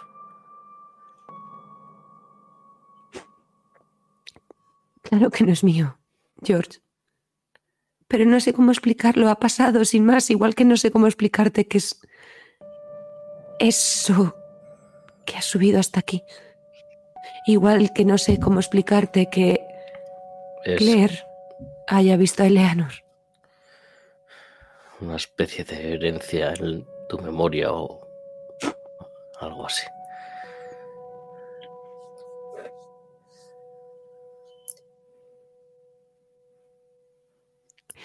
Esta casa ha acumulado. Sí. Sí, justo lo comentábamos antes, John y yo. El padre Randall hizo un exorcismo aquí, pero no hizo el adecuado. Porque él pensaba que tenía que exorcizar a un demonio y aquí solo hay un hombre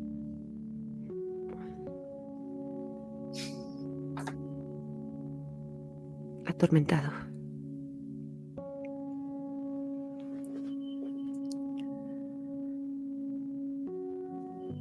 Y ese es el tormento que está empañando este lugar, esta casa, que la convierte en este lugar tan oscuro, donde han sucedido tantas penurias, tantos sucesos violentos. Hay que acabar con esa espiral. Pero también ocurrieron felices, buenos momentos. Los puedes ver en las fotos. En el 68, una mujer de cabello pelirrojo está con el rostro tranquilo junto a su hijita rubia y feliz. Tu Mary y tu pequeña Eleanor te esperan. Vuelve sano y salvo, cariño mío.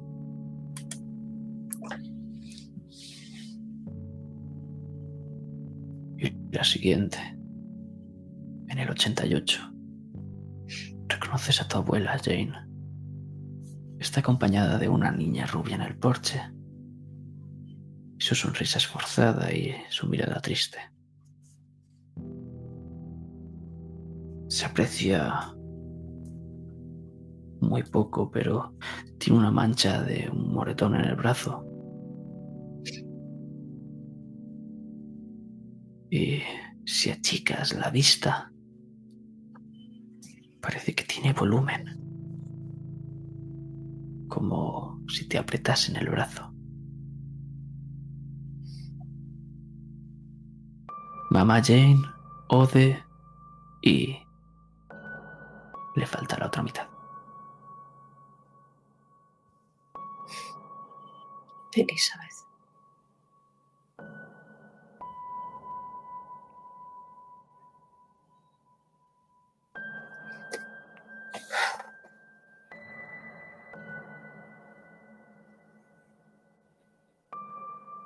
Y Claire. Una foto que cae. Mientras pasaba las páginas había una enganchada. El 73. Es una niña rubia. Un tutú de bailarina blanco y cosido a mano. Y está en el salón de Galway House. Está con la misma pose que te enseñó ese día. Es la quinta postura. Los brazos alzados y unidos por las manos sobre la cabeza. Pero esta vez no hay ninguna sonrisa. Es una mezcla entre tensión y miedo. Y detrás, mi pequeña bailarina.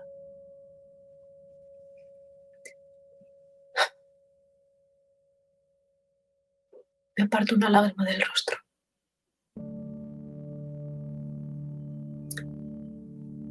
Sea lo que sea, lo que ocurre en esta casa tiene que terminar.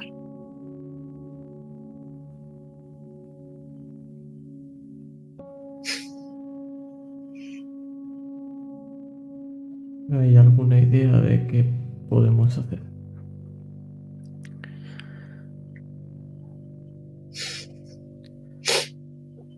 Cuando un alma se aferra, o eso dicen, a una casa debido a alguna cuenta pendiente. Hay que hacer algo para que pase a descansar en paz. Algo así como una redención.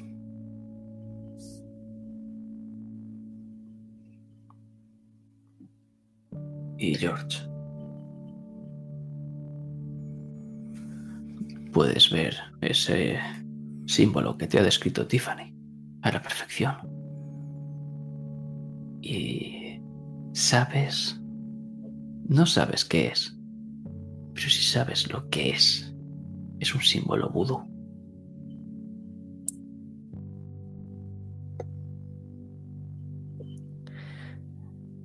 En el pecho de ese hombre.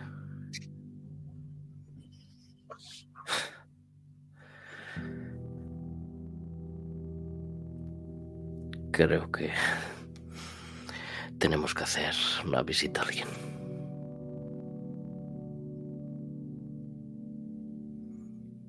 Sé de dónde viene este símbolo.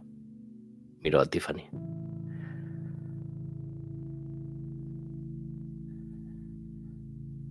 Me digas que de tu familia.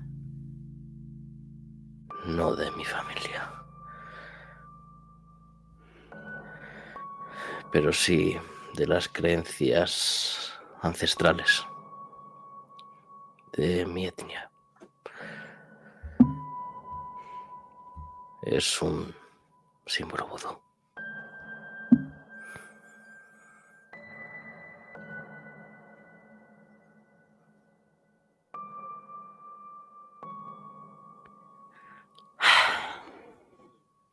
La familia de ese chico al que ayudé antes. Saben de estas cosas.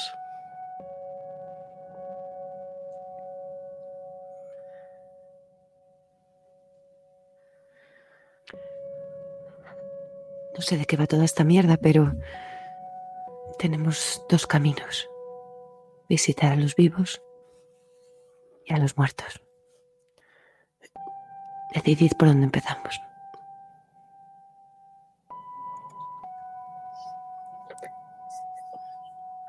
Preferiría a los vivos. Sí.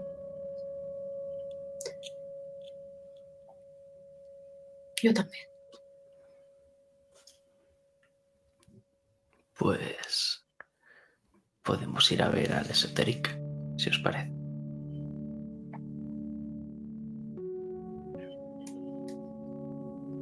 Cuando estáis manteniendo esta conversación, el sol empieza a verse. Y pasarán unas pocas horas en las que os refrescaréis y demás. Y nos perdemos por Stocksbridge y nos encontramos en ese, ese recinto, esa casa que tiene un piso abajo que es la tienda y el de arriba que es la propia casa, es la vivienda. Hay un cartel que reza el esoteric. Y John, perdón, John, George. Lo primero que ves y te llama la atención es el escaparate. Está roto. Cuando entráis, podéis ver cómo hay una mujer de unos pocos años más que, tú, George, cómo está recogiendo esos fragmentos de vidrio y piedras. La mujer, obviamente, al igual que Pierre, que lo puedes ver por ahí, tiene una piel oscura. Esoteric, obviamente, lo que podéis encontrar en esta tienda pequeñita es una infinidad de artilugios esotéricos. Y después está el mostrador, que justo tiene una puerta que, en vez de tener una puerta que cierre, tiene unas cortinillas, estas típicas que tienen unas tiras de tela. Y justo a la izquierda hay algo que has visto hace mucho tiempo. Es una estatuilla con una persona andrógina. Y a la izquierda hay una luna en su mano y a la derecha hay un sol. La mujer os mira. Buenos días. Buenos días. Me asomo atrás del mostrador y veo que Pierre está por ahí. Mm, Hola, muchacho. Al chaval se le iluminan los ojos. ¡Mamá! ¡Es él, el que te hablé ayer! Y la mujer deja de recoger todo y se pone en pie. ¿Eres tú? La verdad es que agradezco de todo corazón lo que hiciste por mi pequeño.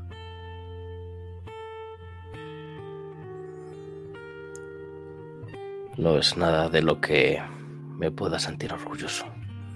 Le enseñó la mano vendada. Este no es el camino.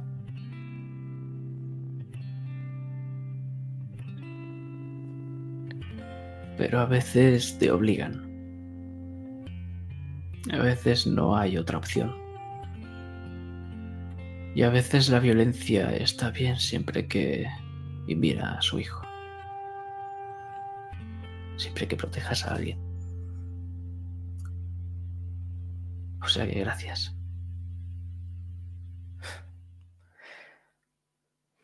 No hay de qué, supongo. Y entonces extiende la mano. Soy Marion, por cierto. Quizás, Marian, puedas devolverme el favor. Por supuesto. Entonces ves cómo se acerca un poco más a ti y achica un poco los ojos al mirarte. Y después ladea la cabeza como si no pasase nada. Eh, sí, que es... ¿Qué necesitas? No, me resultabas... Olvídalo. ¿Qué necesitas? Hmm. Esto. John se saca del bolsillo la foto y se la extiende en el mostrador. Este símbolo, el que tiene este hombre en el pecho, es un símbolo vodú. ¿Me equivoco? Mm, Sí. Es un bebé de Gede. Es el espíritu de la muerte y el equilibrio andrógino. Pero... Ladea un poco la cabeza. Es extraño. Hay algo... Garabateado en él. Está invertido. Esto no puede ser. Es como si hubiese... Como si intentasen corromper ese símbolo. No lo había visto nunca. ¿Qué querrían hacerle a este hombre con este símbolo? Bueno, es el espíritu de la muerte y el equilibrio andrógino. Corromper algo así debería de poder forzar la muerte o el equilibrio andrógino, supongo. Pero mi madre puede hablarte más de ello si quieres. Es la que sabe. Es famosa, ¿sabes? Será un placer. Em, otra pregunta más. Esa figura de ahí, la del sol y la luna, ¿qué es exactamente? ¿No la conoces? Mi madre tenía una máscara igualita con ese ser en casa, pero nunca me contó qué era. Aún así estaba en una estantería en mitad del salón. Es una estatua de Mau, la luna y Lisa, el sol. El cuerpo es algo así andrógino. Es el equilibrio entre los dos, por así decirlo. Lo femenino y lo masculino. Entiendo. Podemos ver a su madre, pues. Eh, enséñale también. Sí, Le, te digo, George, estoy con el niño, le estoy vendando, estoy mirando que cuide con la pierna, me vas escuchando como lo voy diciendo, tienes que vigilar esto, papá, papá, papá. Digo, eh, ¿sabes el símbolo ese que te he dibujado así a mano alzada rápidamente que no te entendías nada? A lo mejor ella lo entiende. Estoy hablando del símbolo extraño que he hecho un dibujico. Pues enséñaselo, John. Ah, Toma, que estoy con esto. Y ves que estoy con el niño y te lo doy así. lo mira muy extrañada y desconcertada. ¿Con qué estáis jugando? Esto no lo he visto en mi vida. ¿Y ¿Quién se lo cuenta? Lo peor es que mm, no estamos jugando.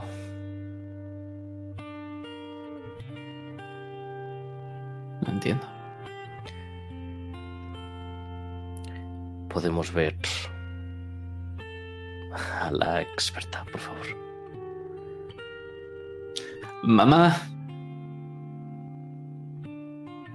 Y entonces escucháis como una silla cruje en la trastienda.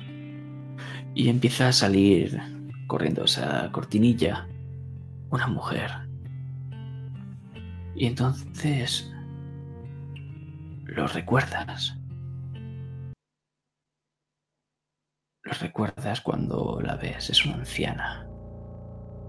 Pero hace muchísimos años, pequeño George. La viste. La ves como está corriendo esa cortinilla en otro lugar cerca de tu casa.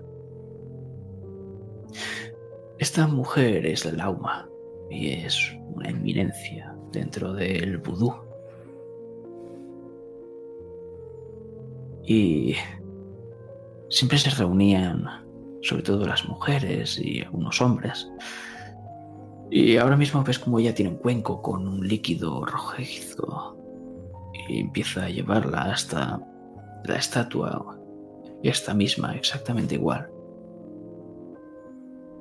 Entonces los hombres y las mujeres empezaban a entonar un cántico. Tras ese cántico había una niñita un poquito más grande que tú que te cuidaba y nunca entendiste exactamente qué es lo que hacía. Y entonces vuelves. Y la lauma os mira. Y pasa directamente la mirada hacia esos símbolos. Usted. Y se le abren los ojos. Kumanu. Es él. Es Kumanu. Ha vuelto.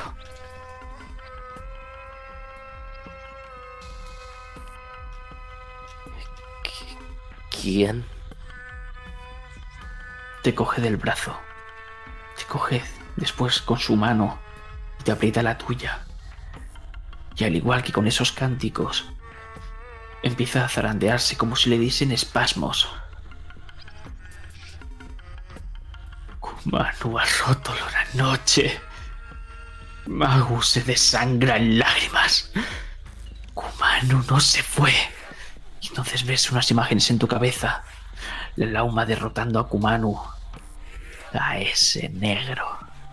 Y marchándose con dudas.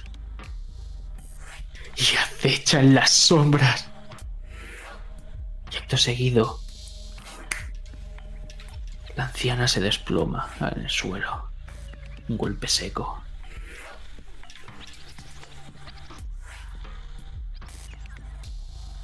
John. No respira. Le hago la. De nuevo, hago respiración asistida y, y hago todo lo que sea. Aparto a George. Hazme una tirada. Tienes un más dos. De destreza, imagino, ¿no? Sabes lo que te haces. De lo que tú creas apropiado. Destreza estaría bien.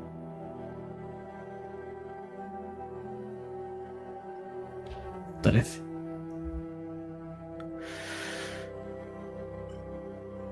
Empiezas a hacer la maniobra de reanimación a la, a la lauma. Y esta escena se desvanece para ver otra distinta. John. Volvemos a ese coche hundido. El lateral. Compruebas que la mujer esté viva. Lo está. Aunque está sangrando mucho. Su pierna está destrozada. El hueso le sobresale. Y ella te coge con fuerza. No. Yo estoy bien. Mi hija. Está bien. Mira cómo está Catherine. No la escucho desde hace un rato. Sálvala, por favor. Uh, hija. Y miro hacia atrás a ver si veo a la niña. Está en el asiento al trasero. No respira. Abro la puerta ¿no? Eh, lo más rápido posible, saco a la niña y veo esa. esa pobre chica. Y no sé bien lo que hago. Recuerdo de pequeño, con eso que te hacen de. un ritmo en la cabeza, pulsaciones, y empiezo a hacerlo. Empiezo a hacerle la respiración asistida.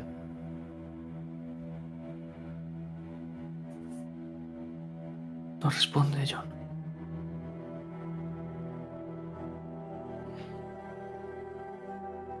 Sigo intentando, no puedo dejar que la pobre niña muera y la madre estará sola. Otra vez no, no puedo dejarlo. Continúo. Es que, ¿qué va a hacer un trozo de mierda como tú, John? Un drogadicto de mierda, un puto alcohólico. Pero... John, que seas todo eso, no quita que puedas ser buena persona. Y entonces... Tutú, tutú, tutú. Escuchas el latido de su corazón. Débil, pero ahí está. La mujer mira, aliviada. Gracias, gracias. ¿Y cómo está mi otra hija? ¿Cómo está Tiffany? Entonces, desde el asiento trasero, Tiffany, cruzáis las miradas, al igual que lo estáis haciendo justo cuando la Lauma vuelve a respirar.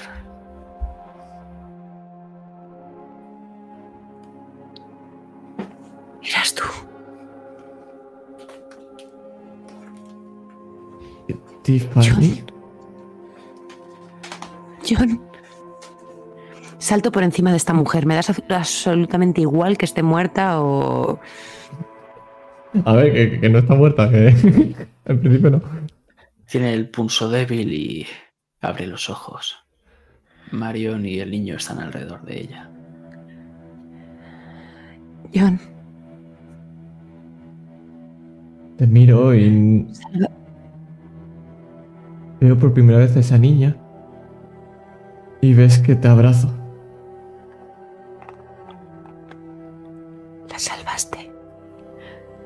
Fuiste tú. Llevo toda la vida buscándote. Salvaste a mi hermana. John, eras tú. Joder, has sido tú todo este tiempo. Eso parece. ¿Pero por qué ahora? ¿Por qué? Tiffany te abraza, no te deja respirar. Gracias, gracias, gracias. Gracias, te estuve buscándote. Moví cielo y tierra, no. Joder, ¿cómo no he podido ver que eras tú? Se separa por un momento para mirarte otra vez a los ojos y te vuelve a abrazar. Claro que eras tú, joder. Sí, por favor, el bello.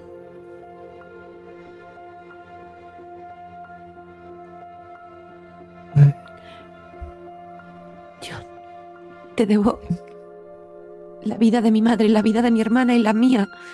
Porque si ellas hubiesen muerto ese día, no sé qué hubiese sido de mí. Entonces, ¿me perdonas lo del... Cállate.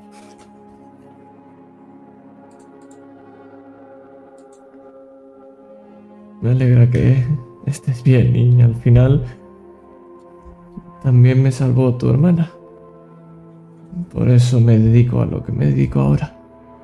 Así que no me debes nada.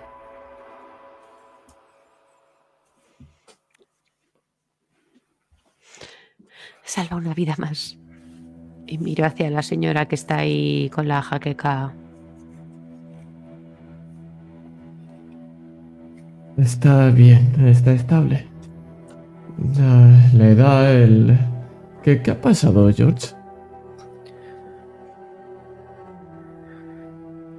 Es habitual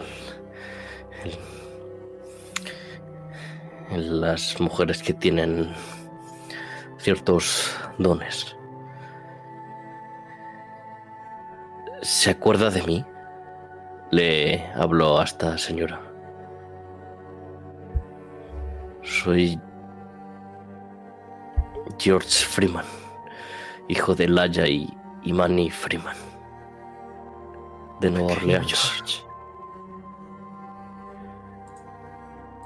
¿Cuánto tiempo?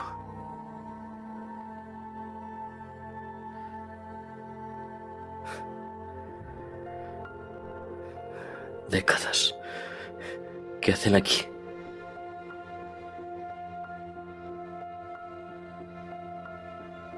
Perseguí a Kumanu hasta aquí. Es un Bokor. Brujo. Pues creo que lo derroté, pero está vivo. George con ambas manos le coge la suya a esta señora. Pues lo hemos encontrado.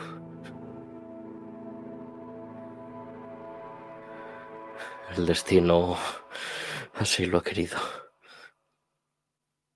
Está en la casa Galway.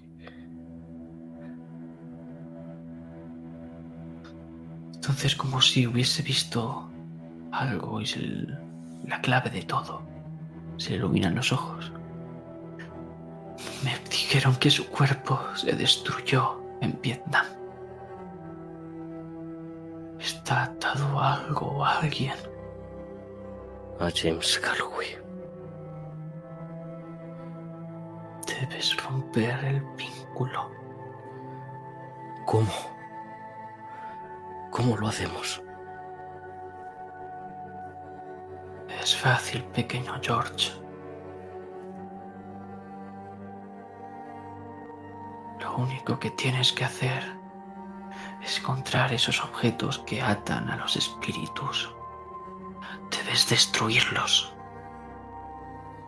Después encontrar sus restos, sanarlos y purificarlos. Los.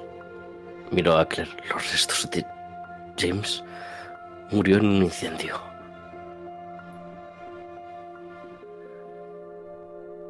Pero si hay Lo restos, que quede. estarán en el cementerio. Primero los vivos, luego los muertos, George.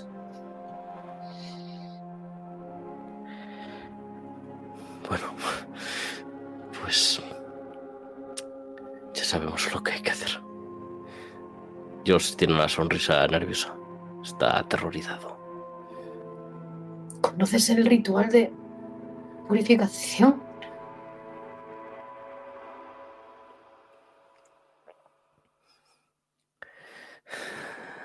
No, pero ella me lo puede enseñar. Por favor. Creo que os debo una. Y os guiña el ojo.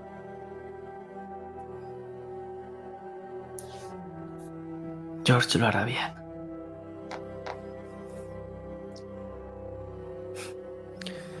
Y señora, ¿cómo que derrotó a monstruo o lo que sea? Es decir, ¿qué ha ocurrido para Pensé que, que destruí su espíritu. Pero no fue así. No. No sé qué es lo que pasó. Pero si se unió a, como decís vosotros, al joven Galway,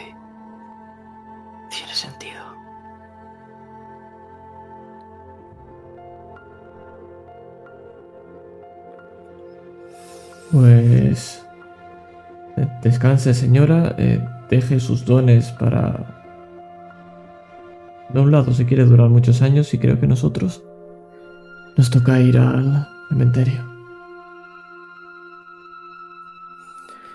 Enséñame Suerte lo que yo no pude.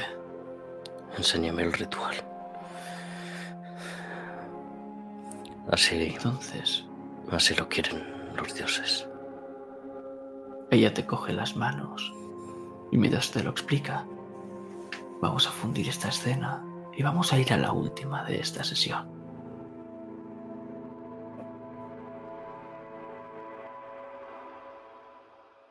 Estamos por la tarde y hemos llegado a casa de nuevo. Pero antes de volver a sobre nuestros pasos para adentrarnos en ese bosque, para encontrar ese cementerio, vemos que hay alguien en el porche. Está mirando esa puerta arrancada. Randall Brennan, el padre, el sacerdote.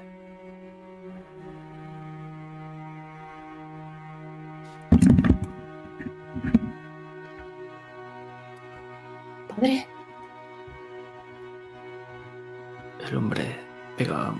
pequeño salto. Me has asustado. ¿Qué es lo que Lo ha siento. pasado?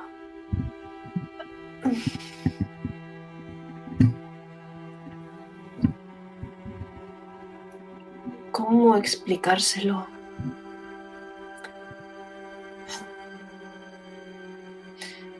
¿Y si le dijera que las sospechas de mi abuela eran ciertas?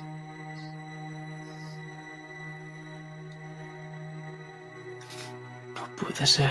Ya te lo expliqué, Claire.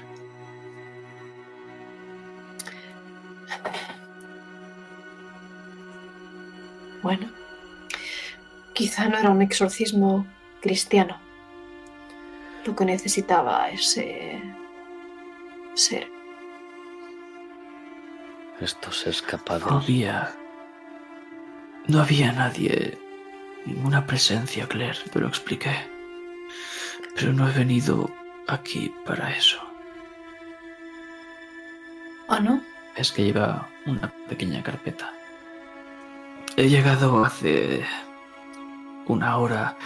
No estabais y... He visto la puerta así. Entramos.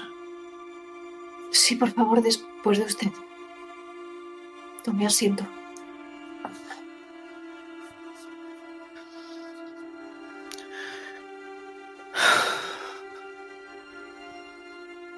Enseña de esa carpeta un recorte. Es de un periódico. En ella se ve el incendio y dos cuerpos bajo una sábana con los dos bebés.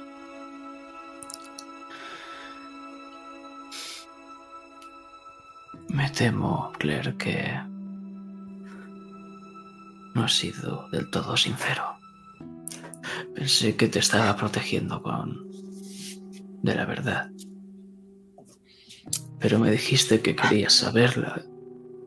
Pero tenía miedo, no sabía cómo iba a afectarte.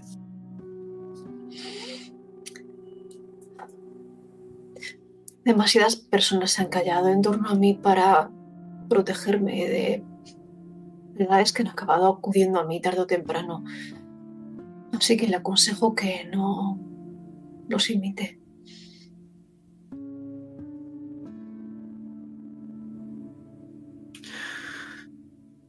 Verá. Se seca el sudor de las manos. La esposa de James, Mary.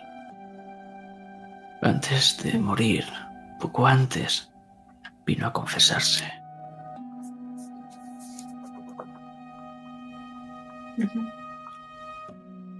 James maltrataba a su esposa. La última vez que discutieron casi la mata. Fue porque... Y se le hace un nudo en la garganta.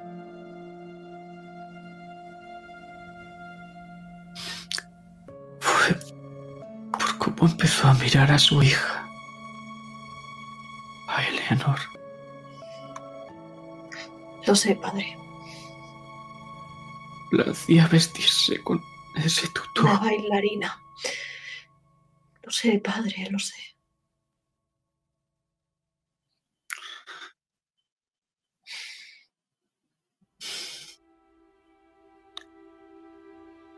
Tengo... Tengo un informe. Es de cuando Jane estuvo ingresada.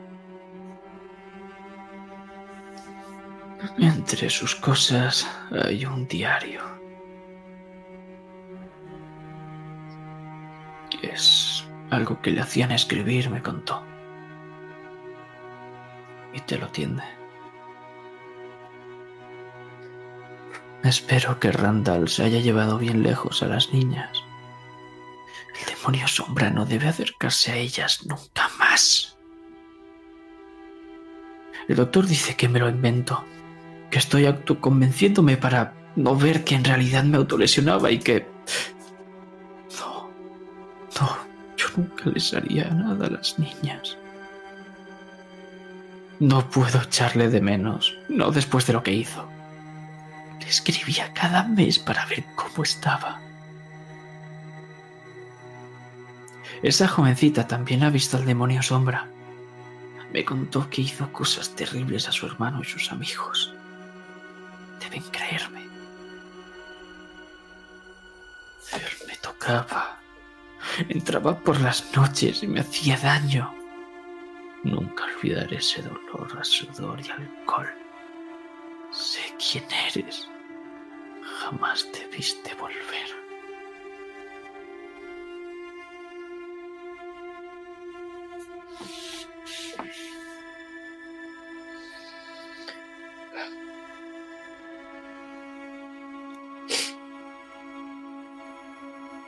Y entonces el padre Randall le tiemblan las manos muchísimo. Claire. Le mi mano encima de las suyas, aunque las mías también tiemblan. Y te lo muestra. ¿El qué? Te muestra ese recorte. La noticia sigue. Dos bebés sin identificar. Jane Galway afirma ser la madre. Entonces Randall te coge a ti de las manos.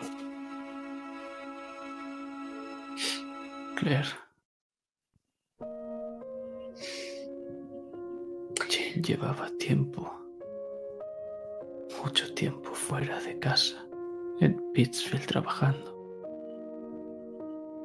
Entonces es antigua, con una mirada sombría.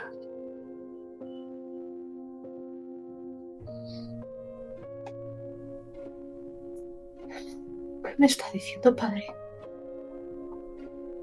Me temo que Jane Galway no es la madre de las niñas.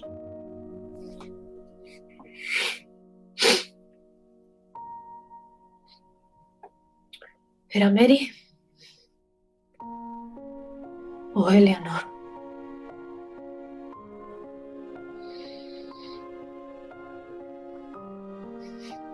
Respóndame, padre.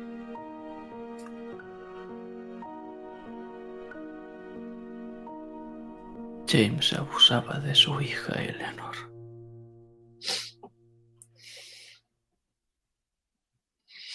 Lo siento, Claire.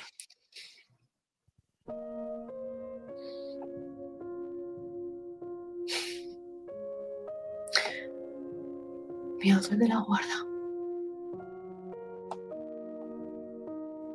Por eso está ella aquí.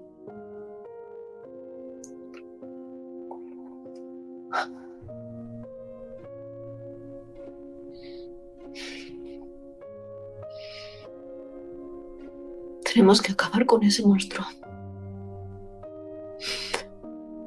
Ya como sea.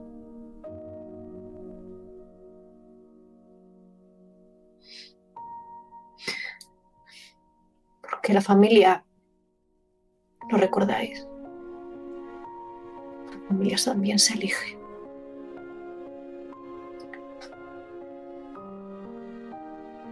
Y vosotros sois la mía.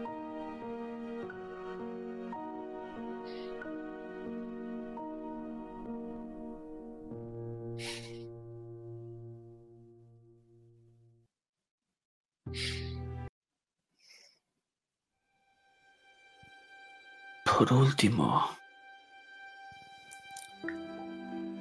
me gustaría hablarle sobre James Galway.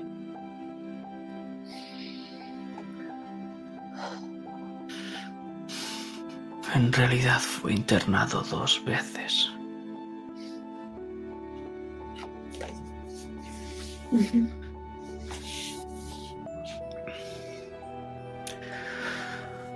Una fue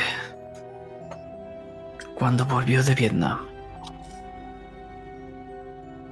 Combatió entre el 68 y el 70, pero no entró hasta el 75.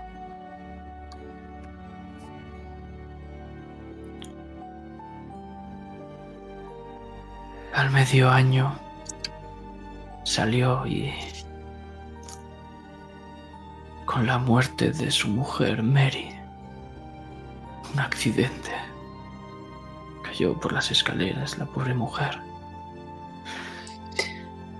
Y una explosión, un brote. Tuvieron que volver a internarle dentro.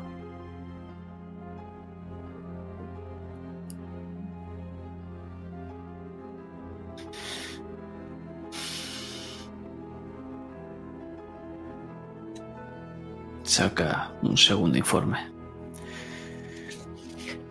Jane lo pidió en su momento, Claire.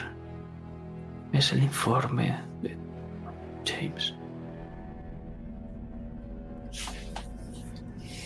Y ¿Qué pidió entonces exactamente?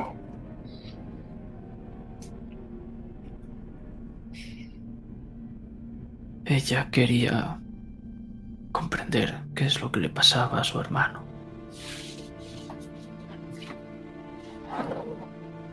No lo he mirado por respeto a la familia. Nunca quise verlo.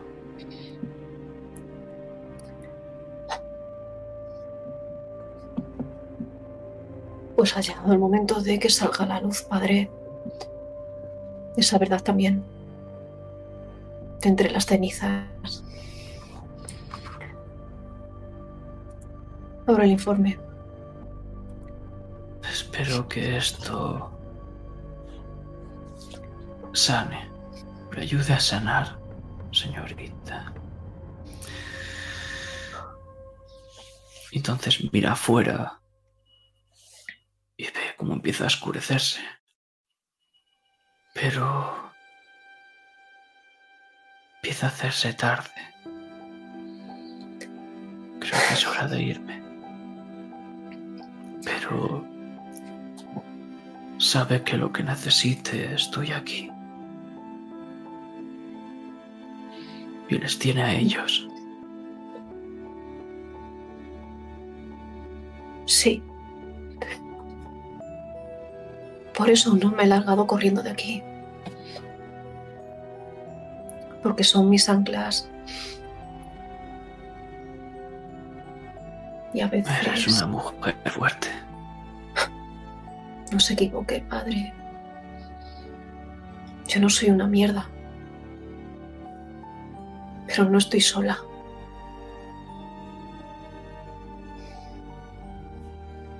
Adiós, Claire. Gracias, padre.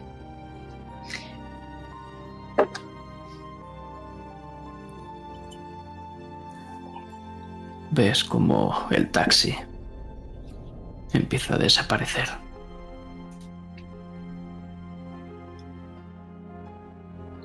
Y ves la ficha de James Galloway. La primera vez que lo internaron no fue tratado hasta el 75, ya lo sabéis. Tendencia a la violencia, episodios de violencia intrafamiliar, alcoholismo, impulsos incontrolables de deseo sexual y por último terror nocturno.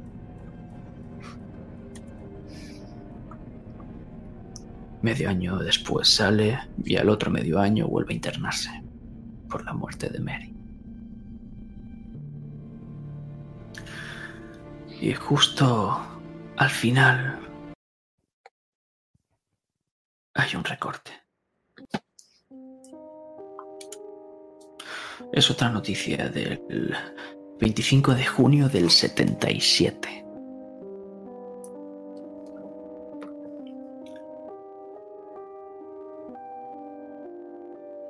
Líder de comuna hippie denuncia posible violación de una de sus integrantes a manos de uno de los pacientes del Austen Riggs.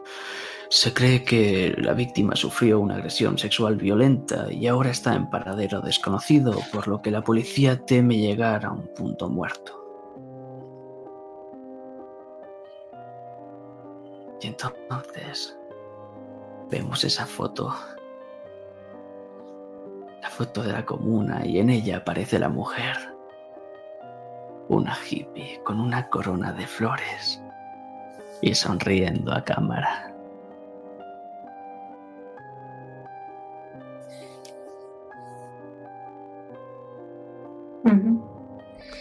Ves, Claire, como me está temblando la mano y estoy sacando algo del bolsillo.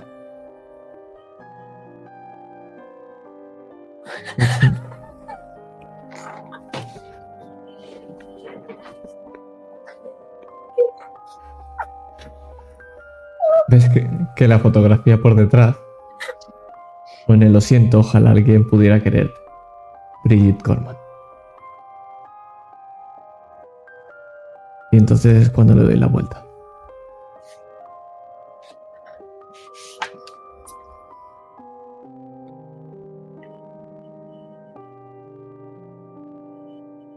No me jodas.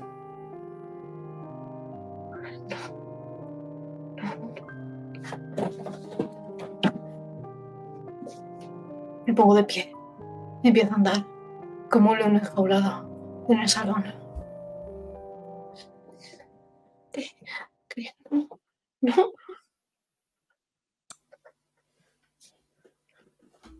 Yo releo y vuelvo a releer y veo la noticia una y otra vez, veo las fotografías y nos ves a los dos que estamos muy nerviosos.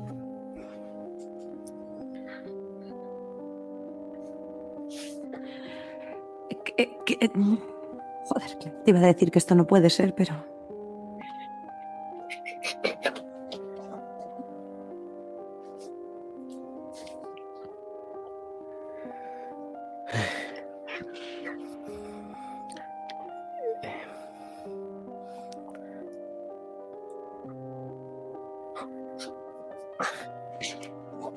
salido bien.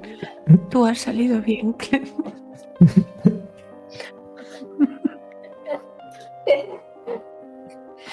No lo sé. ¿Sí? ¿Seguro? Joder. Claire, escúchame, escúchame. No vas a cambiar No vas a dejar de ser tú por todo esto que estamos averiguando. Eres única, Claire. Y... Estás... bien. Nos tienes a nosotros para ayudarte y lo único que importa ahora es poder hacer ese ritual.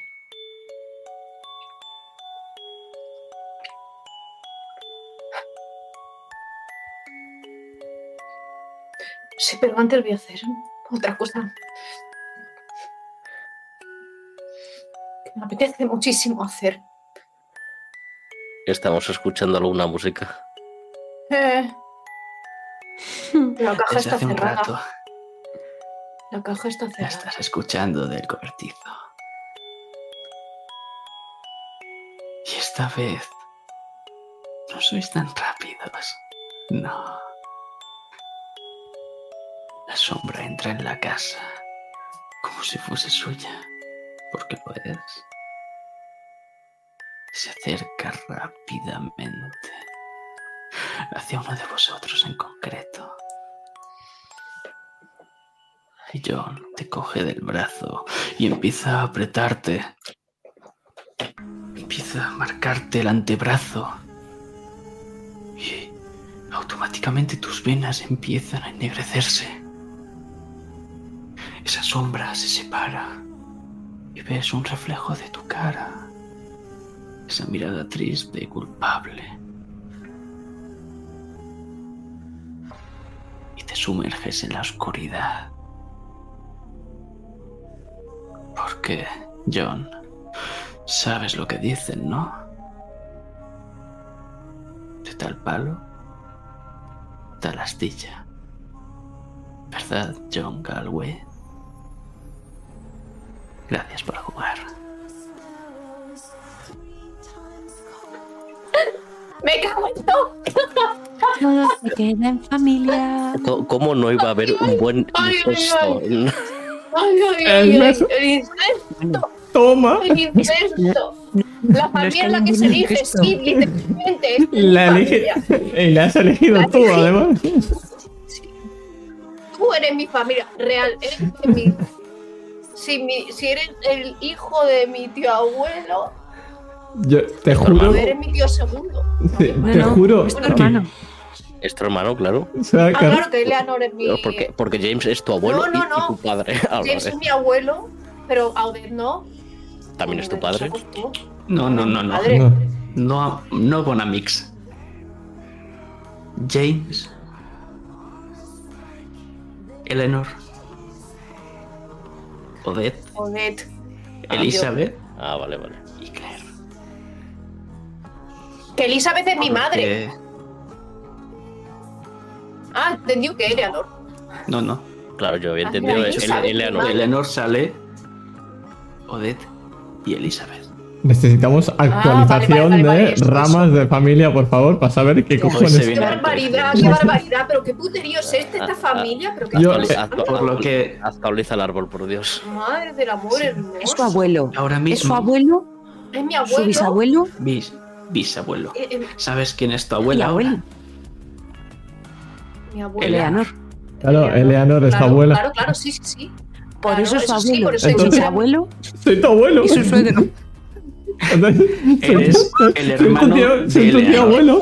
Soy tu tío abuelo. Soy tu tío abuelo. Eres el hermano de Eleanor, eres mi tío abuelo. Es que, ¿sab- ¿sabéis, ¿sabéis lo que. ¿sabéis lo que ha sido más Lo bonito? único con final feliz. Hostia, es que, hostia. Pero, ¿sabéis lo que ha pasado? Muy, que ha sido muy bonito y no... Espera, que te lo explico. La canción que ha puesto es la canción que yo tenía para Claire y John. Y claro, la ha puesto en el momento que ha dicho la comuna hippie. Digo, no puede ser. Digo, no, por favor. He, dicho, he escuchado comuna hippie. Digo, ya está, soy familia. Ay, ay, ay, ay, ay. Ay. Rolero viejo, la madre que te parió. Ay. Eh, bueno, mi primer incesto en el rol está, está muy bien, la El verdad. mío no. No, Yo no. primero. Yo creo que llevo unos cuantos. Es que tenía, tenía claro que quería coger y meter el tema del incesto de James con Eleanor. Y entonces que dijisteis, ah, claro, es que es el la, la típica. Entonces dar el girito y meter el incesto heavy. No te Madre esperaba. mía, madre mía. No se vio venir, no se vio venir. Bueno, pues ya estáis los Calway en casa, claro. Pues. Dios bendiga a los condones. Pues sí, De aquí ya no va a salir nada. vaya No No va a haber más Galways, ¿eh? vaya criba genética estamos haciendo. aquí. Claire es bisnieta de un Bokor, Sí. No, nieta. nieta de un Bokor y John es hijo de un Bokor. A ver, el Pocor es el señor Kumano. El, el- Ya, ya, ya lo sé, pero me hace gracia decirlo. ¿Me has visto cara de negro? Yo, so- yo Pues- solamente soy incestuoso, ¿vale? A mí no me añade más cosas. Ay, ay, ay, ay, ay, ay, ay, ay, ay. Pues decir que efectivamente Yo también. decir, Y mañana. Sumimasen. lo siento mucho, Cometa, se ha ido la hora, pero no podía dejarlo. No pasa nada. Con esta no bombita. Mañana me, acordaré, mañana me acordaré de vuestras vidas, ¿eh? En un ratillo, básicamente. Va, te voy a decir no que me, ca- cae un entiendo que poquito. No podías cortar, o sea, tenías Me cae un- que hacer un día. Me cae un poquito mejor Tiffany. Sigo pensando que es el boss final porque se ha asustado el, el- la sombra, pero me cae un poquito mejor Tiffany. Así. Oh. No, pero Eh. mejor es nuestro arma. Mi arma. Recordad No que casualidad, ¿eh? el martes nos vemos para la última. Sí. y Sí. libertad. Podéis huir y los que queráis comentamos feedback. Yo me piro. Y ya luego os dejo escrito el feedback en, en Discord. Perfecto. Buenas noches. Adiós, adiós. Hasta el martes. Adiós. Adiós. Adiós.